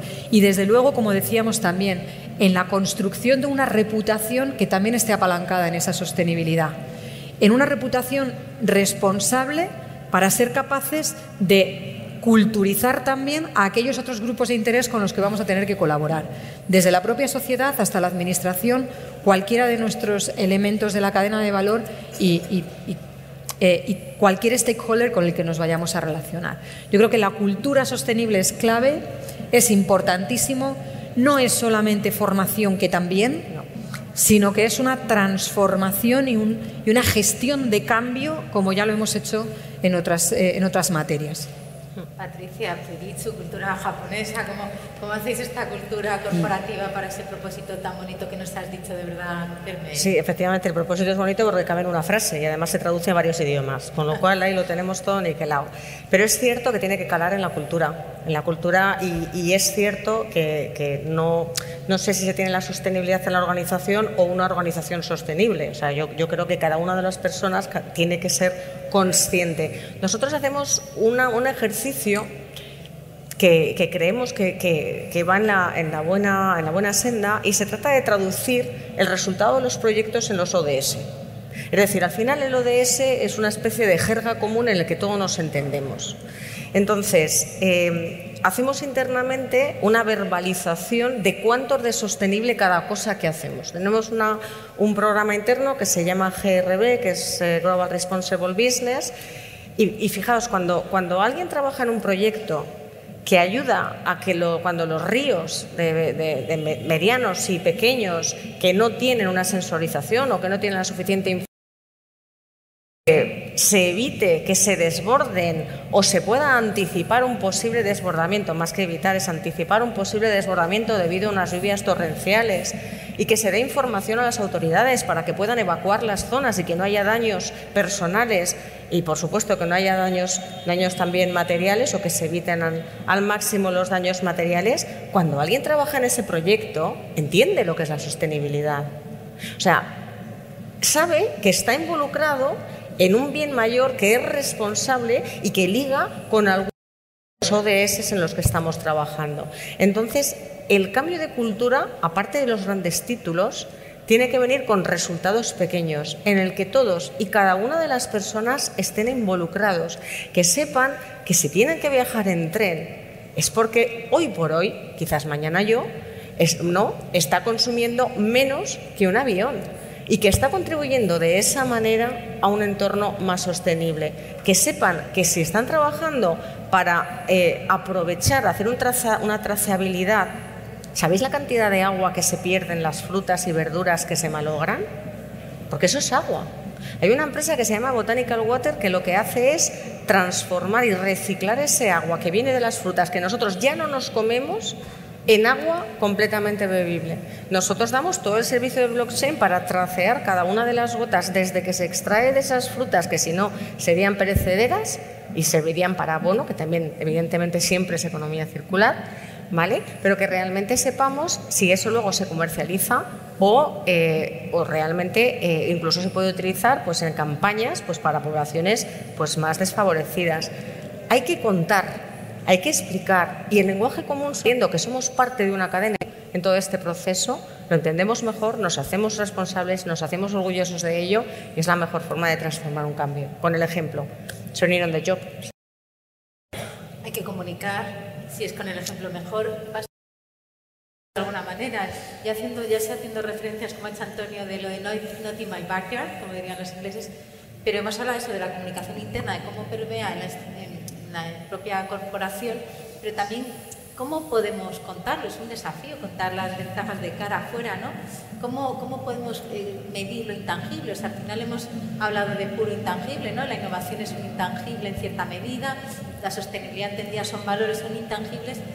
¿Cómo, ¿Cómo, crees, Antonio, que podemos convencer al ciudadano, al consumidor, que al final a todo el ecosistema, ¿no? a todos los grupos de interés de ese valor, ¿no? Cómo comunicar y, precisamente que eso que comentabas, pues avanzar en eso. Esa pregunta es complicada. ¿eh? Es complicada. Convencer al bueno, yo creo que esto es un trabajo de equipo entre el consumidor y nosotros. ¿no? Lo que nosotros tenemos que ser, sobre todo, muy coherentes con lo que decimos y con lo que hacemos. ¿no? Esto no sé en qué otra conversación lo hemos comentado, pero un poco esto es como lo de la honra, ¿no? Que te toda la vida error, eh, tienes que empezar otra vez de cero. Pues esto es algo parecido, ¿no? Si tú dices que eres sostenible y, luego resulta que contratas a personas con salarios precarios o bueno, pues no declaras, eh, no haces las bueno, evidentemente te estás estrellando contra un muro que va eh, y vas directo al fracaso. ¿no? La sociedad tiene que ver la coherencia y, esa, digamos, durante mucho tiempo, ¿no? No es eh, hoy hago una presentación pública o hago lo que tú dices, lo cumples. Y... Sin duda alguna. Yolanda, ¿cómo, cómo animamos ¿no? al consumidor, al ciudadano, a las pequeñas y medianas empresas que comentabas. ¿Cómo trasladamos este, este impulso? ¿Cómo comunicamos estos intangibles y su valor? Bueno, yo eh, pienso que parte del trabajo nos lo han hecho ya, bueno, por ejemplo, los ODS que comentábamos antes, ¿no? La labor de divulgación de los Objetivos de Desarrollo Sostenible, eh, comentábamos aquí que formaba parte de los compromisos de los Estados, pero también las empresas eh, nos involucramos dentro de la definición de esos Objetivos de Desarrollo Sostenible y digamos que todo ese movimiento de los Objetivos de Desarrollo Sostenible han contribuido a que se genere un ambiente de conocimiento que antes no existía. Eh, ya percibimos la sensibilidad frente a la sostenibilidad, por ejemplo, de los, de los clientes finales. Muchos clientes no quieren consumir energía que tú les puedas eh, dar si no tienes algún tipo de registro que compruebe eh, tu desempeño en sostenibilidad. Por ejemplo, Ecovadis. si no, muchas ofertas no te puedes presentar si no tienes esa certificación porque ya no, no lo admiten, igual que hablábamos antes del efecto tractor que podemos tener los grandes sobre los más pequeños, también eh, a nosotros nos pasa eso. Y luego yo creo que con los territorios es muy importante, y sobre todo en especial las empresas que somos más grandes, es importante la humildad, porque lo que necesitamos es hablar y entender y conocer. O sea, tú no puedes llegar a un sitio y pensar que porque vas a establecer una inversión de X millones de euros eh, ya va a estar todo fácil, porque es que no sabes dónde vas. O sea, tienes que entender a la, gente que está allí, conocer sus necesidades y en ese sentido nosotros estamos trabajando interacciones con la comunidad local. Eh, estuvimos el otro día haciendo un puenteo, pues igual tenemos 500 interacciones eh, al año, o sea, porque nos llaman, nos preguntan, entonces tienes que estar permanentemente con esos canales de comunicación abiertos no solo para contar tu, historia, sino para, para, escucharla de ellos, porque es la única forma de que de alguna manera encontremos ese punto de, encuentro que nos permita después llevar el proyecto hacia adelante. Eh, nosotros ahora mismo, por ejemplo, tenemos lanzado un, programa que se llama Entama, que apoya a los emprendedores locales. Hemos cerrado ya la lista de candidaturas y en, los territorios en los que tenemos actividad, pues hemos recibido eh, aproximadamente unas 15 propuestas de, colaboración. Nosotros vamos a apoyar a esos emprendedores para que arranquen su negocio y creen empleo en esas zonas. Eso lo que hace de alguna manera es vernos no solo como el gran inversor que va a hacer su proyecto y no quiere saber nada con, la comunidad local, sino con alguien que está involucrado y que de alguna manera eh, bueno, va a apoyar todo aquello que tenga sentido y que cree riqueza en ese territorio. Yo creo que ese es el camino sin duda el camino es ese compromiso con el territorio. en ese sentido, preguntarte, Jerusalén, ¿tú, ¿tú cómo lo ves? ¿Cómo comunicamos el valor que tiene esa sostenibilidad? Nuestro lema no deja de ser Andalucía al futuro, ¿no? ¿Cómo, comunicamos sobre todas las pequeñas, medianas empresas el, valor que tiene esta sostenibilidad y las oportunidades que tiene también aquí en, Andalucía? Eh, yo creo que es uno de los grandes retos y es un reto a lo mejor al que se le ha prestado poca atención, porque hemos tenido otros retos más relevantes, ¿no? que es como por dónde empezamos, dónde invertimos, cómo cambiamos el negocio y de repente se nos ha olvidado que todo eso hay que hacerlo comprender, ¿no? y que lo tiene que comprender la sociedad, lo tienen que comprender nuestros profesionales, como antes comentábamos, lo tienen que comprender nuestros aliados, lo tienen que comprender aquellos con los que estamos haciendo los proyectos, incluidas las administraciones públicas. Y efectivamente es un gran reto para el que necesitamos, como tú mencionabas al principio, objetivar. Decías, hemos hablado de intangibles, pero es verdad que los intangibles ya no son intangibles, desde hace tiempo ya no lo son. Hablamos de hecho de no financiero cuando en realidad la sostenibilidad es prefinanciero, es decir, no tendremos recursos económicos, no tendremos crecimiento si no partimos de una posición de sostenibilidad, si no construimos un futuro que sea sostenible. Eh, ¿Cómo medimos esto? No? Eh, y es verdad que hay un gran reto. Antes Yolanda hablaba, por ejemplo, de la taxonomía europea. Esto que se supone que viene a poner orden en aquello que se llama sostenible, pero que en realidad, si, como 2.500 páginas después, todavía tenemos dificultades para hacer el cálculo de qué está alineado o qué es elegible con los pocos objetivos que tenemos hasta ahora definidos.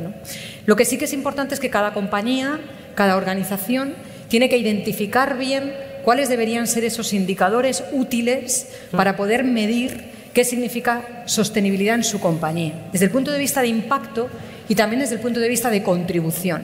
Pero cuando hablamos de contribución y hemos mencionado la palabra ODS, no estamos hablando de poner la pegatina de colores en el business as usual. El business as usual no mueve nada. El business as usual no cambia nada, no transforma nada. Lo que sí tenemos es que mirar cómo podemos nosotros hacer una adicionalidad. ¿Dónde contribuyo yo más? Nosotros nos gusta hacer un ejercicio con nuestros clientes que es, bueno, miramos el territorio, efectivamente vemos qué necesidades reales tiene ese territorio y dónde la compañía puede contribuir más a resolver esas necesidades del territorio. Y con eso construyes también un relato, con eso construyes una narrativa que no es una narrativa solamente propositiva, que no es una narrativa solo de promesa, como también antes estábamos comentando, sino de indicadores concretos. ¿Qué impacto tengo? ¿Qué contribución tengo? Y esto, desde luego, en un diálogo permanente con los grupos de interés. ¿no? Eh, nosotros trabajamos mucho en medir la reputación corporativa, los riesgos reputacionales, pero cuando medimos reputación hay modelos que lo que hacen es como medir el ego corporativo, ¿no? Entonces, ¿cómo me ven? ¿Cómo me ven? ¿Salgo guapo, salgo feo? ¿Tengo un 8, tengo un 7? ¿Qué significa 8? ¿Qué significa 7? Dependerá de las expectativas de tus grupos de interés, dependerá de lo que los grupos de interés están esperando de ti. Nuestro modelo no mide el ego corporativo, sino el éxito corporativo. ¿no? Es decir, cómo estamos a través de nuestras acciones, de nuestro comportamiento y a través de nuestras relaciones y nuestra escucha, transformando comportamientos en esos grupos de interés. Comportamientos que al final se articulen para poder ser favorables al futuro que buscamos. Andalucía yo creo que tiene una enorme oportunidad, porque a lo mejor se ha avanzado menos que en otras comunidades que igual ya tienen todo el pescado vendido. ¿no? Yo creo que aquí existe la oportunidad de hacer las cosas bien desde un momento muy inicial, donde hay potencial, hay iniciativa, hay talento, el territorio se presta, algunas de las líneas de la sostenibilidad, de los desafíos globales de sostenibilidad en Andalucía están muy presentes y existen el tejido empresarial y, como decía, el talento suficiente para poderlo llevar a cabo. Pero es verdad que es importante generar ese, esa comunicación, esas narrativas basadas en datos, basadas en información y basadas en evidencias. Así es, lo que no se comunica, no se ve. Patricia, ¿cómo, ¿cómo, comunicamos estas oportunidades que tiene la sostenibilidad que hemos ido comunicando a lo largo de, comentando a lo largo de la mesa? ¿Qué futuro ves aquí en la región, Andalucía hacia el futuro?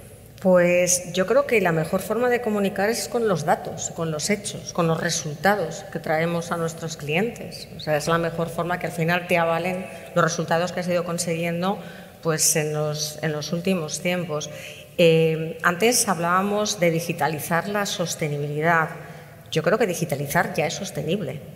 Por la parte que, trabajamos en Fujitsu, la forma que tenemos también para comunicar a nuestros clientes eh, las áreas de mejora, o sea, las empresas como Fujitsu no es que yo tenga una tecnología e intento buscar un problema para aplicarla, sino que veo cuáles son los retos de, las instituciones, de las empresas y busco un conjunto de tecnologías que pueden ser propias ajenas, un ecosistema de colaboración entre compañías que den esa respuesta a esos retos, de forma que sean transparentes para nuestros clientes. Y uno de esos retos de todo el mundo hoy por hoy, lo decíamos, está en la agenda de todos los consejos de administración y está en la agenda de los grandes directivos y de las grandes instituciones, es la sostenibilidad. Para nosotros es un eje más.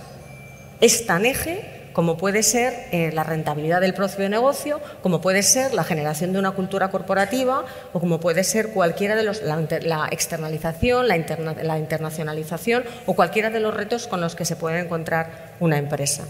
Y bueno, Andalucía Andalucía hacia el futuro, decíamos ayer que casi es presente o que ya es presente. Bueno, pues la verdad es que mm, puede ser líder Andalucía, pues no sé por qué no. Esa sería la respuesta corta. Así que te digo un poquito más larga. Y es que, bueno, en Fujitsu llevamos aquí desde el 77. Llevamos invirtiendo, generando un equipo que da soluciones y servicios a, no solamente a Andalucía, sino a España y cada vez más. Un montón de convenios con, con tejidos, o sea, con universidades, con centros de conocimiento, que, que, bueno, pues para generar esos, esos entresijos de emprendimiento y de, y de innovación. El último, con la Universidad de Granada, firmada ahora en, en junio con una cátedra de inteligencia artificial explicable y un compromiso de contratación de más 400 personas, porque entre otras cosas, lo hemos comentado antes, es que nos hacen falta, es que hay más proyectos de los que todo el tejido eh, tecnológico puede utilizar. Con lo cual, a ver, si nosotros llevamos 30 años, 40 años invirtiendo, muy tontos no seremos, será que aquí hay talento.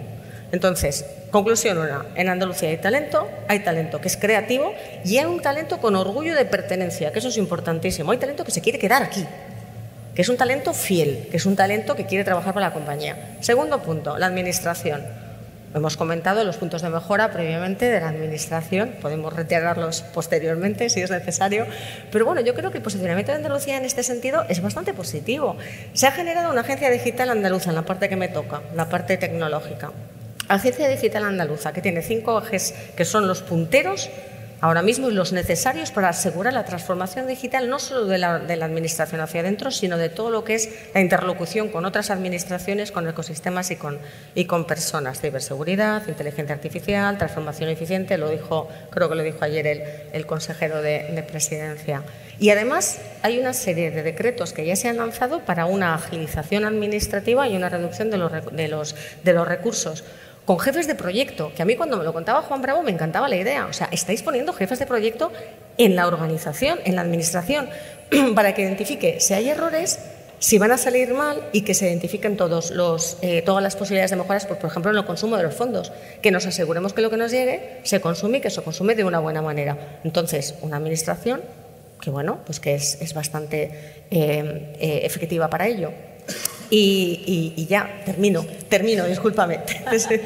Llevamos una hora y media analizando, desgranando todas las palancas, todos los vectores de esta sostenibilidad, innovación y todas las oportunidades que tenemos aquí. Ha sido verdaderamente un placer. Muchísimas gracias y pasamos ya a la clausura. Muchísimas gracias. Nada, nada.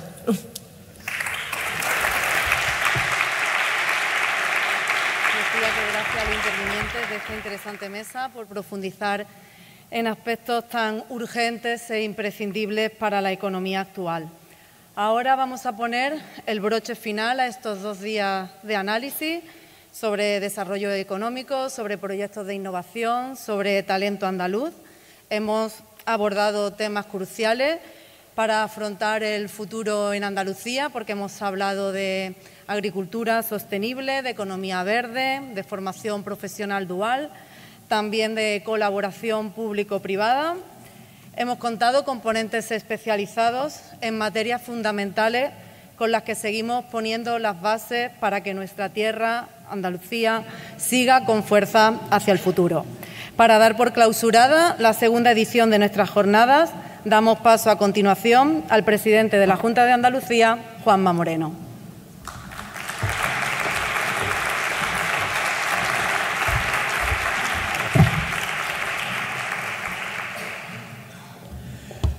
Bueno, muy buenas tardes a todos y a todas. Agradeceros la presencia en esta importante jornada que tiene, Jornada de Europa Press, que tiene un nombre precioso, ¿no? Andalucía hacia el futuro, pero que yo no hablaría de futuro, hablaba con así, yo hablaría de Andalucía en presente, porque creo que Andalucía tiene un maravilloso presente y un mejor futuro.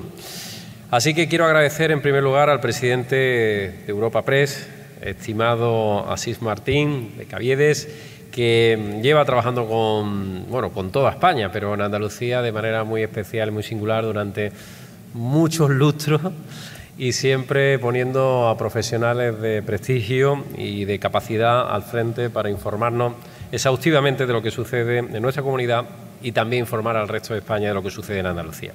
Saludar también al presidente de la Fundación Cajasol, estimado Antonio, una vez más. Yo no sé cuántas veces he venido a tu casa ya, búscame ahí algo para que me pueda yo quedar, porque estoy aquí casi perenne, ¿no? porque esta casa se ha convertido en, un punto de encuentro. ¿no?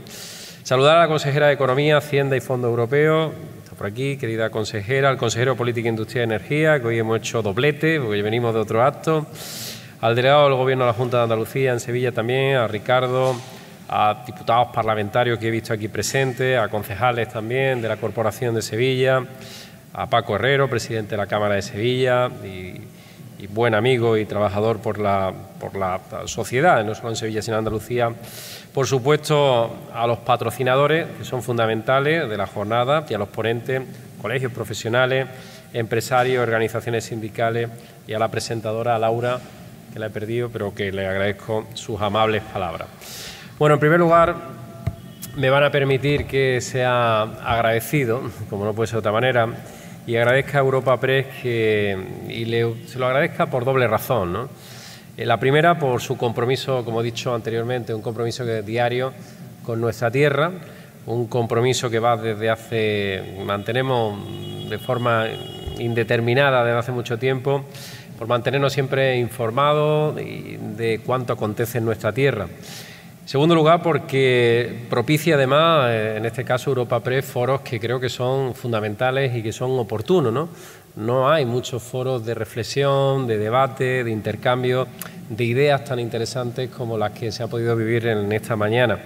Y por eso para mí es un, honor eh, clausurarlo y, y, agradecer que haya muchos más foros de este tipo para hablar de muchos asuntos que preocupan a la sociedad y que a veces no se pueden dialogar con el sosiego y con la serenidad suficiente para poder ver todos y cada uno de los asuntos.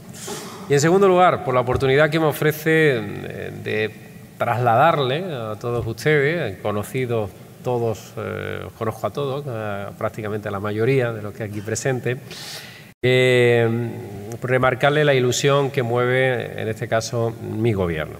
Una ilusión que es por hacer de Andalucía una tierra evidentemente más próspera, una tierra más ambiciosa, una tierra que tiene y que debe ser puntera, que logre de una vez por todas desprenderse de, en fin, de tantos prejuicios y de tantas inercias, ¿no? inercias que a veces vienen de, de años anteriores, que cuesta doblegarlas, pero que son fundamentales eh, doblegarlas. Y además demostrar el liderazgo al que puede y yo diría debe aspirar eh, Andalucía en beneficio no solamente de los andaluces, sino también en beneficio de los españoles. Decía el gran escritor francés Víctor Hugo que el futuro tiene muchos nombres y es verdad que tantos como le queramos poner. Para los débiles es lo inalcanzable, desafortunadamente. Para los temerosos, lo desconocido. Y para los valientes, sin duda alguna, es una oportunidad. Valentía para ser dueño de nuestro propio destino. Ese es el gran objetivo y ese es el reto que tenemos por delante. Para marcar el rumbo hacia un futuro que tiene que ser, yo diría, forzosamente, tiene que ser un futuro de esperanza y evidentemente de progreso. No nos engañemos, ese futuro no surge porque lo diga el presidente de la Junta de Andalucía en un atril o en un medio de o lo diga quien lo diga. Eso hay que conquistarlo. Y para conquistar las cosas solamente hay un camino, que es el sacrificio es el esfuerzo, es el trabajo. Un trabajo medido, un trabajo con una hoja de ruta, un trabajo sereno, sensato. Y eso es lo que tenemos que trabajar entre todos. Es verdad que vivimos ahora mismo un presente, no sé cómo denominarlo, ¿no? pero que no es nada propicio para alguna de las circunstancias de las que estamos hablando aquí. Tras habernos fajado con una pandemia que ha sido dolorosa y complicadísima en todos los ámbitos de gestión, pues ahora nos encontramos con una inflación que está sigue desbocada, porque tenemos datos que son eh, muy tristes para nuestra economía, desesperantes algunos de ellos, y después una crisis también energética en términos de precio inasumible para nuestro sistema productivo, especialmente pequeña y mediana empresa, y también la gran empresa. Y si todo eso no fuera suficiente, le hemos añadido un nuevo ingrediente a, la distorsión económica que sufre Andalucía, que no es otra que la sequía. Una sequía que en otras comunidades quizá tiene un impacto menor, pero en una, comunidad como la nuestra, que es líder en España en, producción agroalimentaria y una de las líderes europeas, pues evidentemente tiene un impacto y un impacto severo. la acción política digamos, que hemos desarrollado o que intentamos desarrollar, busca fundamentalmente ayudar. Ayudar a progresar, a converger, a mejorar reputacionalmente, que es muy importante en definitiva, el bienestar social. Y hablo reputacionalmente porque, primero, para que te crean tienes que ser creíble. y tienes que cambiar la imagen, la fachada de, tu negocio o la, reputación que tú tienes como marca. ¿no? Andalucía, que tiene una marca maravillosa, pero tenía tendencias y tenía aspectos de esa marca que habían quedado severamente dañados en los últimos años. Entre ayer y hoy han tenido ocasión de escuchar a, cinco consejeros de mi gobierno, que espero que hayan estado brillantes, todos ellos, si no decírmelo después, para comentarlo con ellos. Seguro que lo han estado porque son brillantes, todos y cada uno de ellos, que además detentan carteras en materias que son estratégicas y para construir una Andalucía de liderazgo como ambicionamos. Una Andalucía que tiene cuatro años más por delante, eso es una ventaja. No todo el mundo puede decir, vamos a aprobar el presupuesto. En otras comunidades dicen, vamos a intentar aprobar el presupuesto. Nosotros no, nosotros decimos, vamos a aprobar este presupuesto y lo vamos a aprobar, pero no este, el del año que viene y el del siguiente y el del siguiente, salvo que suceda algo completamente imprevisto. Significa que tenemos estabilidad institucional, estabilidad política, y esa estabilidad institucional política nos permite programar, organizar y diseñar las políticas de gestión que queremos para prácticamente un lustro, que son cuatro años.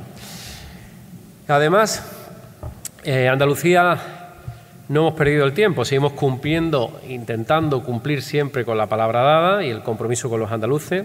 Hemos empezado el curso político y prácticamente la legislatura con una sexta bajada de impuestos que nos ha convertido en solo cuatro años, bueno, ni siquiera cuatro años, llevamos, yo llevo de presidente tres años y nueve meses, ahora voy a cumplir, y hemos conseguido que Andalucía sea hoy la segunda comunidad autonómica más atractiva en términos fiscales de España, cosa que incluso identificado o, por los propios empresarios se hablaba de Andalucía con una pesada carga para la capacidad productiva y el dinamismo de nuestra economía, sigue siendo.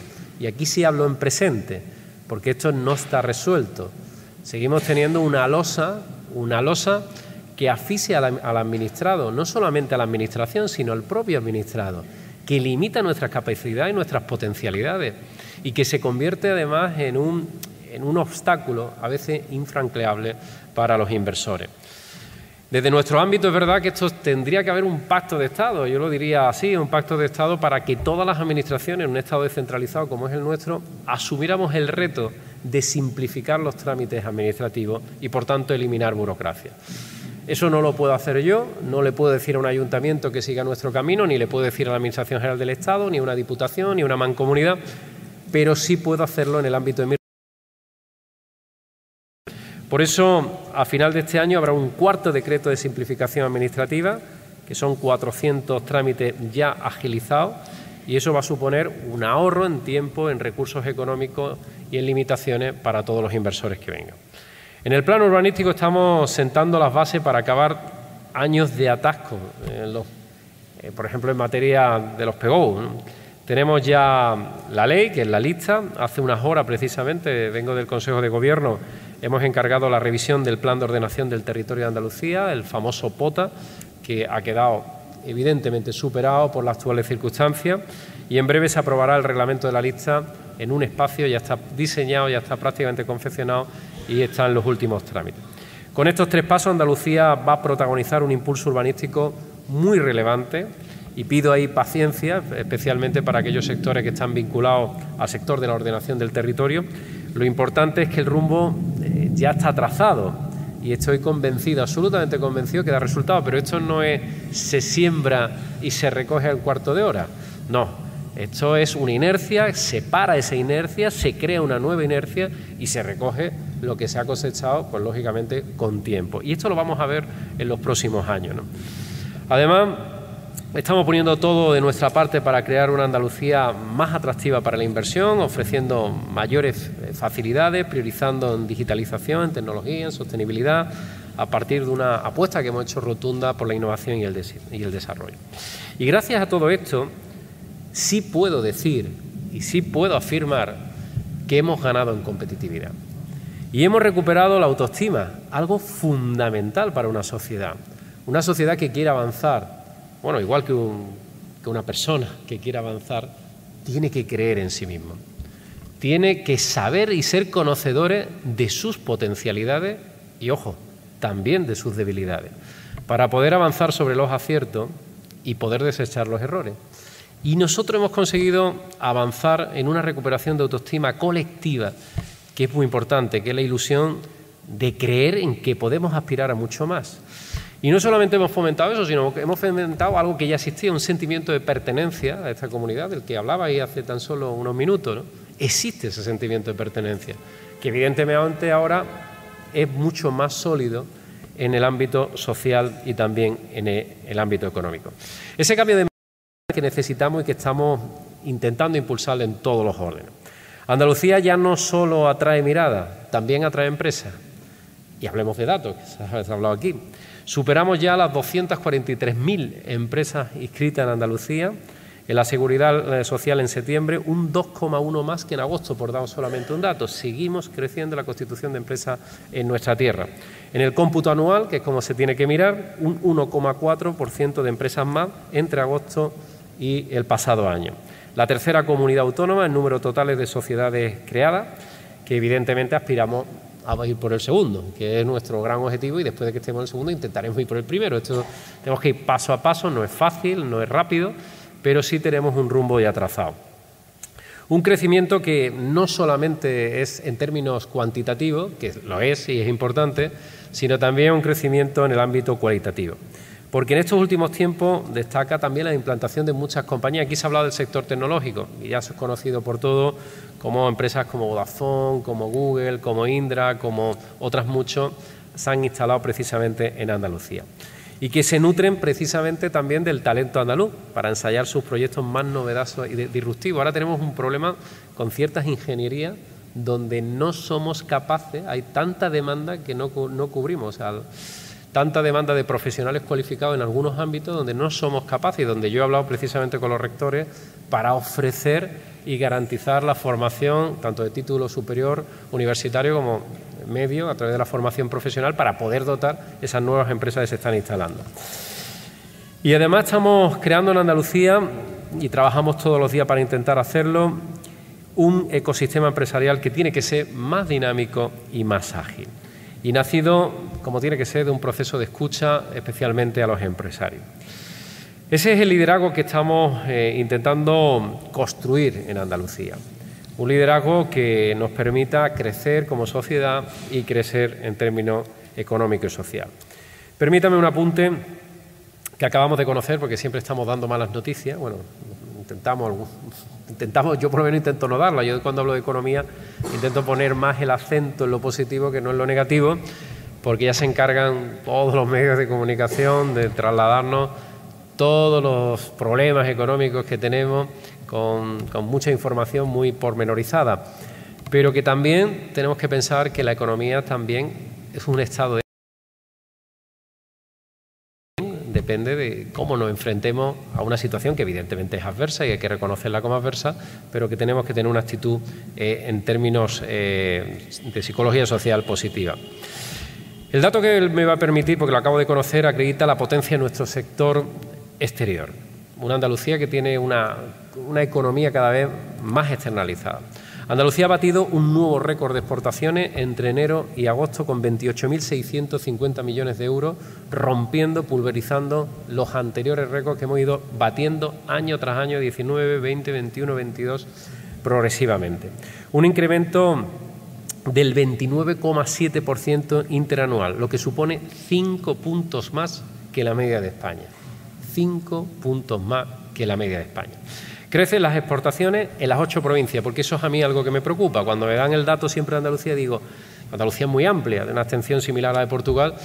Sí, pero ¿quién exporta? Porque si solo exportan tres provincias, no vamos bien. Y exportan las ocho. Ha subido en las ocho provincias. Y suben a doble dígito, como sabía que iba a pasar, eh, pues el, el aceite de y el sector aeronáutico. Sector aeronáutico, que es un sector de alto valor añadido también, que ha pasado a doble dígito. Solo en el mes de agosto nuestras exportaciones crecieron un 53%, el mayor de las 10 comunidades autónomas más exportadoras que hay en España, y 21 puntos más que España, con lo que acumula año y medio de crecimiento mensual de doble dígito, crecimiento mensual de doble dígito.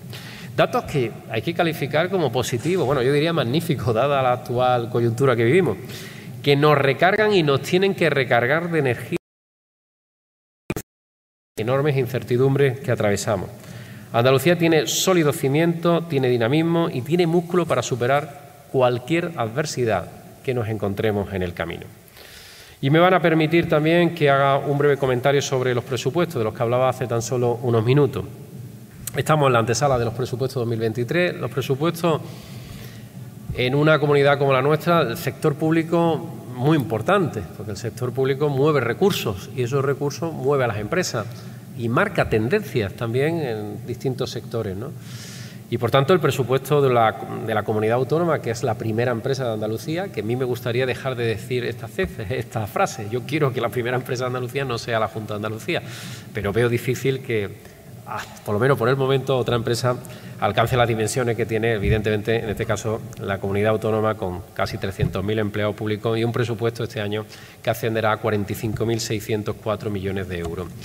Un presupuesto que, como ustedes saben, es expansivo como consecuencia de los fondos europeos, un 13% más, un 32% más que el presupuesto que encontramos cuando llegamos en el gobierno del 19. Y tenemos claro que es lo urgente. Y lo urgente ahora mismo es proteger a las familias andaluzas, especialmente a las más vulnerables. Hay muchos ciudadanos que no están en esta sala. En esta sala puede haber gente que lo esté pasando mal, pero hay muchos ciudadanos que su capacidad de resistencia es cero, pero cero. Y yo lo veo cuando voy a las barriadas, cero.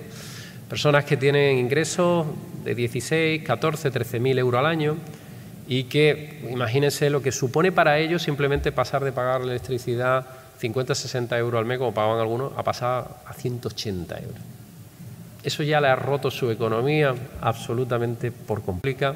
Vamos a instalar wifi gratuita para que hagamos una red que llegue de oeste a este y de norte a sur para cubrir prácticamente todo el territorio poblado que tenemos en Andalucía.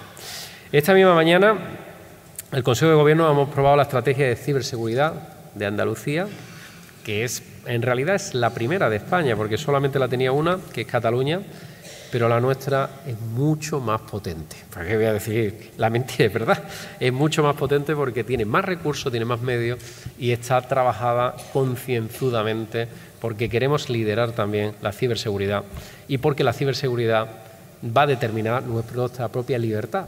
Hoy en día lo que nos amenaza los ciberataques es nuestra propia seguridad y libertad. Más de 60 millones de euros de inversión, en los próximos tres años. Nos posicionaremos, como digo, a la cabeza de España en este ámbito que es clave. Y además somos referentes en inteligencia artificial con apuestas muy importantes, eh, como la que se está haciendo en Granada, que hay que destacar, donde está Google, Indra y la propia Universidad de Granada haciendo cosas que son sorprendentes. Por lo menos a mí me ha sorprendido cuando me la he explicado y cuando la he podido eh, comprobar. El tercer eje es la revolución verde. Queremos ser un referente de sostenibilidad tenemos todo para ser una de las grandes potencias de producción energética ahora que tanta dependencia tenemos energética de otros países, ahora que nos chantajean, bueno, siempre nos han chantajeado con la energía, siempre, cuando era Oriente Medio, cuando siempre había un chantaje a Europa, que ahí tiene que espabilar Europa, pero en este caso ya tenemos un chantaje que es cruel, que es el chantaje que nos hace la Federación Rusa a todo Occidente simplemente por apoyar la legalidad internacional y eh, a un pueblo que está siendo oprimido, como es el caso del pueblo ucraniano en esa invasión. Eso puede ser un ejemplo para España y para el mundo y por eso queremos seguir en esa, en esa soberanía energética por la que queremos apostar. Aspiramos a generar la inmensa mayoría de la energía que consumimos de forma renovable. ¿Estamos lejos? Pues no. Ahora mismo ya Andalucía produce, Andalucía produce el 54% de la energía que produce es sostenible, de energía renovable. Y vamos a llegar al final de la legislatura con el 75% de lo que producimos va a ser sostenible, con lo cual nos vamos a colocar en un liderazgo clarísimo dentro de España y de Europa. ¿Por qué tenemos ese liderazgo? Porque tenemos unas condiciones óptimas en todo, ¿no? no solamente aerogeneradores, sino también fotovoltaica, donde tenemos más de 3.000 de horas de sol al año y eso hay que aprovecharla. Y desde aquí pido, aprovecho la oportunidad para que no tiremos la energía. Fijaros lo que os digo, no tiremos la energía. Producimos mucha energía que no podemos consumir, que no podemos evacuar. O sea, es como si cogiéramos, eh, hablando de agua, y dejáramos los pantanos, el poca agua que hay, que se fuera al mar. Bueno, pues eso no está pasando con la electricidad. Estamos produciendo y produciendo mucha energía, pero la zona oriental de Andalucía no está bien conectada, no está conectada con la meseta, red eléctrica no ha terminado las obras de evacuación y por tanto mucho de lo que producimos no se puede usar, se tira, se desperdicia. Eso sucede en Andalucía, en un continente y en un país donde tiene un déficit energético. Por tanto, hemos pedido encarecidamente al Gobierno de la Nación y a Red Eléctrica que cuanto antes nos haga las obras de evacuación, nos haga una, una base ancha para poder evacuar toda esa energía que se produce y que en otras partes de España se necesita que puede ser en Castilla-La Mancha, que puede ser en Comunidad Valenciana o que puede ser en cualquier lugar, incluso de Europa. Energía que se produce, que no se puede almacenar por ahora en grandes cantidades, como sabéis, como son las fotovoltaicas, y que necesitan evacuarla y que no se puede evacuar por, razones. Yo he visto cómo se cierran en, centros, que veréis muchas veces generadores que están parados. Y os preguntaréis por qué están los generadores parados si hay viento. Pues muy sencillo, porque no tienen dónde enviar esa energía. Entonces los paran directamente.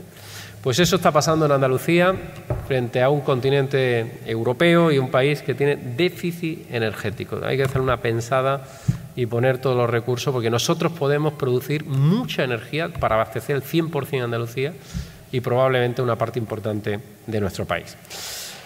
Queremos también la Alianza por el Hidrógeno Verde. El hidrógeno verde nos queda todavía, en términos eh, técnicos, avanzar, pero estamos a esto, a esto de que haya una revolución energética que sería maravillosa en términos de poder utilizar una energía limpia y una energía que sería de bajo coste. Y desde luego estamos poniendo los pilares para que Andalucía también sea eh, vanguardia en esa materia. Y termino con un último polo de esa revolución que queremos hacer, habría muchos más, ¿no? pero lo he reducido en cuatro, que es la revolución hídrica. El agua es la vida, es decir, esto es una absoluta obviedad, ¿no? pero el agua es en Andalucía como el gas es para el sistema industrial alemán. ¿no? El sistema industrial alemán, pues sin gas no puede producir. Pues lo mismo nos sucede a nosotros en Andalucía sin agua. Sin agua, gran parte de nuestros motores económicos vinculados especialmente al sector servicio y a la agroalimentaria, a la agroindustria, pues no puede producir, no puede funcionar con normalidad. Hemos estado acostumbrados durante muchos años a tener, eh, en nuestro clima mediterráneo, a tener ciclos de sequía, algunos más extensos que otros, más duraderos que otros, pero esos ciclos de sequía ya no son coyunturales ya son estructurales. Hemos pasado, como consecuencia del cambio climático, de circunstancias que eran más coyunturales a circunstancias a las que nos vamos a tener que adaptar nuestra economía y nuestro sistema de producción. Llevamos desde 1980 con una caída año tras año de las precipitaciones hasta llegar casi a un 30% de precipitaciones menos en Andalucía y una subida de las temperaturas que son claramente palpables y claramente demostrable. Por tanto, nosotros tenemos que trabajar desde el Gobierno andaluz y más le convendría al Gobierno de España proteger a la tercera economía de España, que es Andalucía, protegerla bien, porque si alguien puede tirar de los talones hacia abajo es una intensa sequía en Andalucía al conjunto de la economía española. Nosotros vamos, estamos trabajando para que pongamos los medios para que en una situación que ya no es, coyuntural, sino es estructural, tengamos y resolvamos el problema del agua a futuro. ¿Qué queremos hacer? Pues queremos, eh, buscando las experiencias que se han hecho en nuestros países, que son secos, incluso más secos que el nuestro, como pasa en Israel, como pasa también en algunos países relacionados en el Oriente Medio, donde la tecnología afortunadamente va produciendo y capacitando cada vez más posibilidades. Una de ellas ya es conocida, pero ya ha tenido un salto, eh, yo diría, cualitativo, como es la desalación del agua. Esa desalación que, bueno, ciudades como Dubái viven, con dos millones viven exclusivamente de la desalación y que en las zonas de costa nos podría permitir que todo el litoral, ese litoral grande que tenemos 800 kilómetros, tuvieran abastecimiento, toda esa zona garantizado durante prácticamente de por vida. Ya la Las desaladoras de última generación ya no tienen los problemas que tenían antes en términos de, de contaminación. Van vinculadas, evidentemente, a una potente planta fotovoltaica que es la que hace que el consumo, digamos, y el precio del agua sea menor y además con unas técnicas de última generación que la verdad que eh, están midiendo cada gota de agua que se puede sacar a un precio el más bajo posible. Y después estamos viendo ya cómo prácticamente devolverla al propio circuito. Y algunos, en algunos países he visto cómo lo se devuelve. En mi última visita a la Unión Europea pedimos eh, flexibilidad en los fondos europeos que están llegando para que podamos destinarlo a algo tan importante para nuestro sistema productivo como es el agua. No creo que es la, inversión más rentable que podemos hacer ahora mismo con esos fondos europeos. Y eso es lo que hemos pedido, reprogramar esos fondos para hacer que ese agua se convierta en prosperidad y en futuro para Andalucía. En definitiva, Andalucía, como decía, es mucho más. Andalucía tiene un, buen presente, pero una enorme vocación de, un futuro inmejorable. Nos va a costar nada fácil, como decía al comienzo de mi intervención, como la que estamos viviendo ahora mismo, coyuntura muy compleja, pero creo que Andalucía ahora mismo inicia una etapa de preparación para ser una, en el futuro una de las economías más. Además, eh, hay ahora una ilusión y una vocación de, creer en nuestras propias posibilidades. Y por eso yo soy optimista, siempre razonable, ¿eh? optimista, moderadamente optimista, porque tampoco se trata de ser de los días feliz cuando la vida es ingrata y a veces cruel. Pero soy optimista porque creo profundamente en Andalucía, en los andaluces, y estoy convencido que con el esfuerzo colectivo de todos conseguiremos que esta tierra no solamente sea más próspera para los andaluces, sino que sea también uno de los motores que genere prosperidad, desarrollo y bienestar para España y para Europa. Muchas gracias.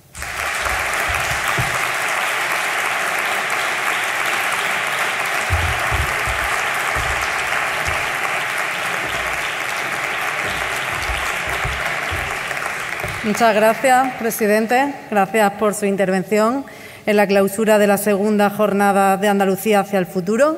Nos ponemos desde ya a trabajar en la del próximo año. Os damos las gracias a todos por participar. Os invitamos al cóctel que se va a ofrecer a continuación. Y antes pediría también a los patrocinadores que subieran al escenario para una foto de familia. Gracias a todos.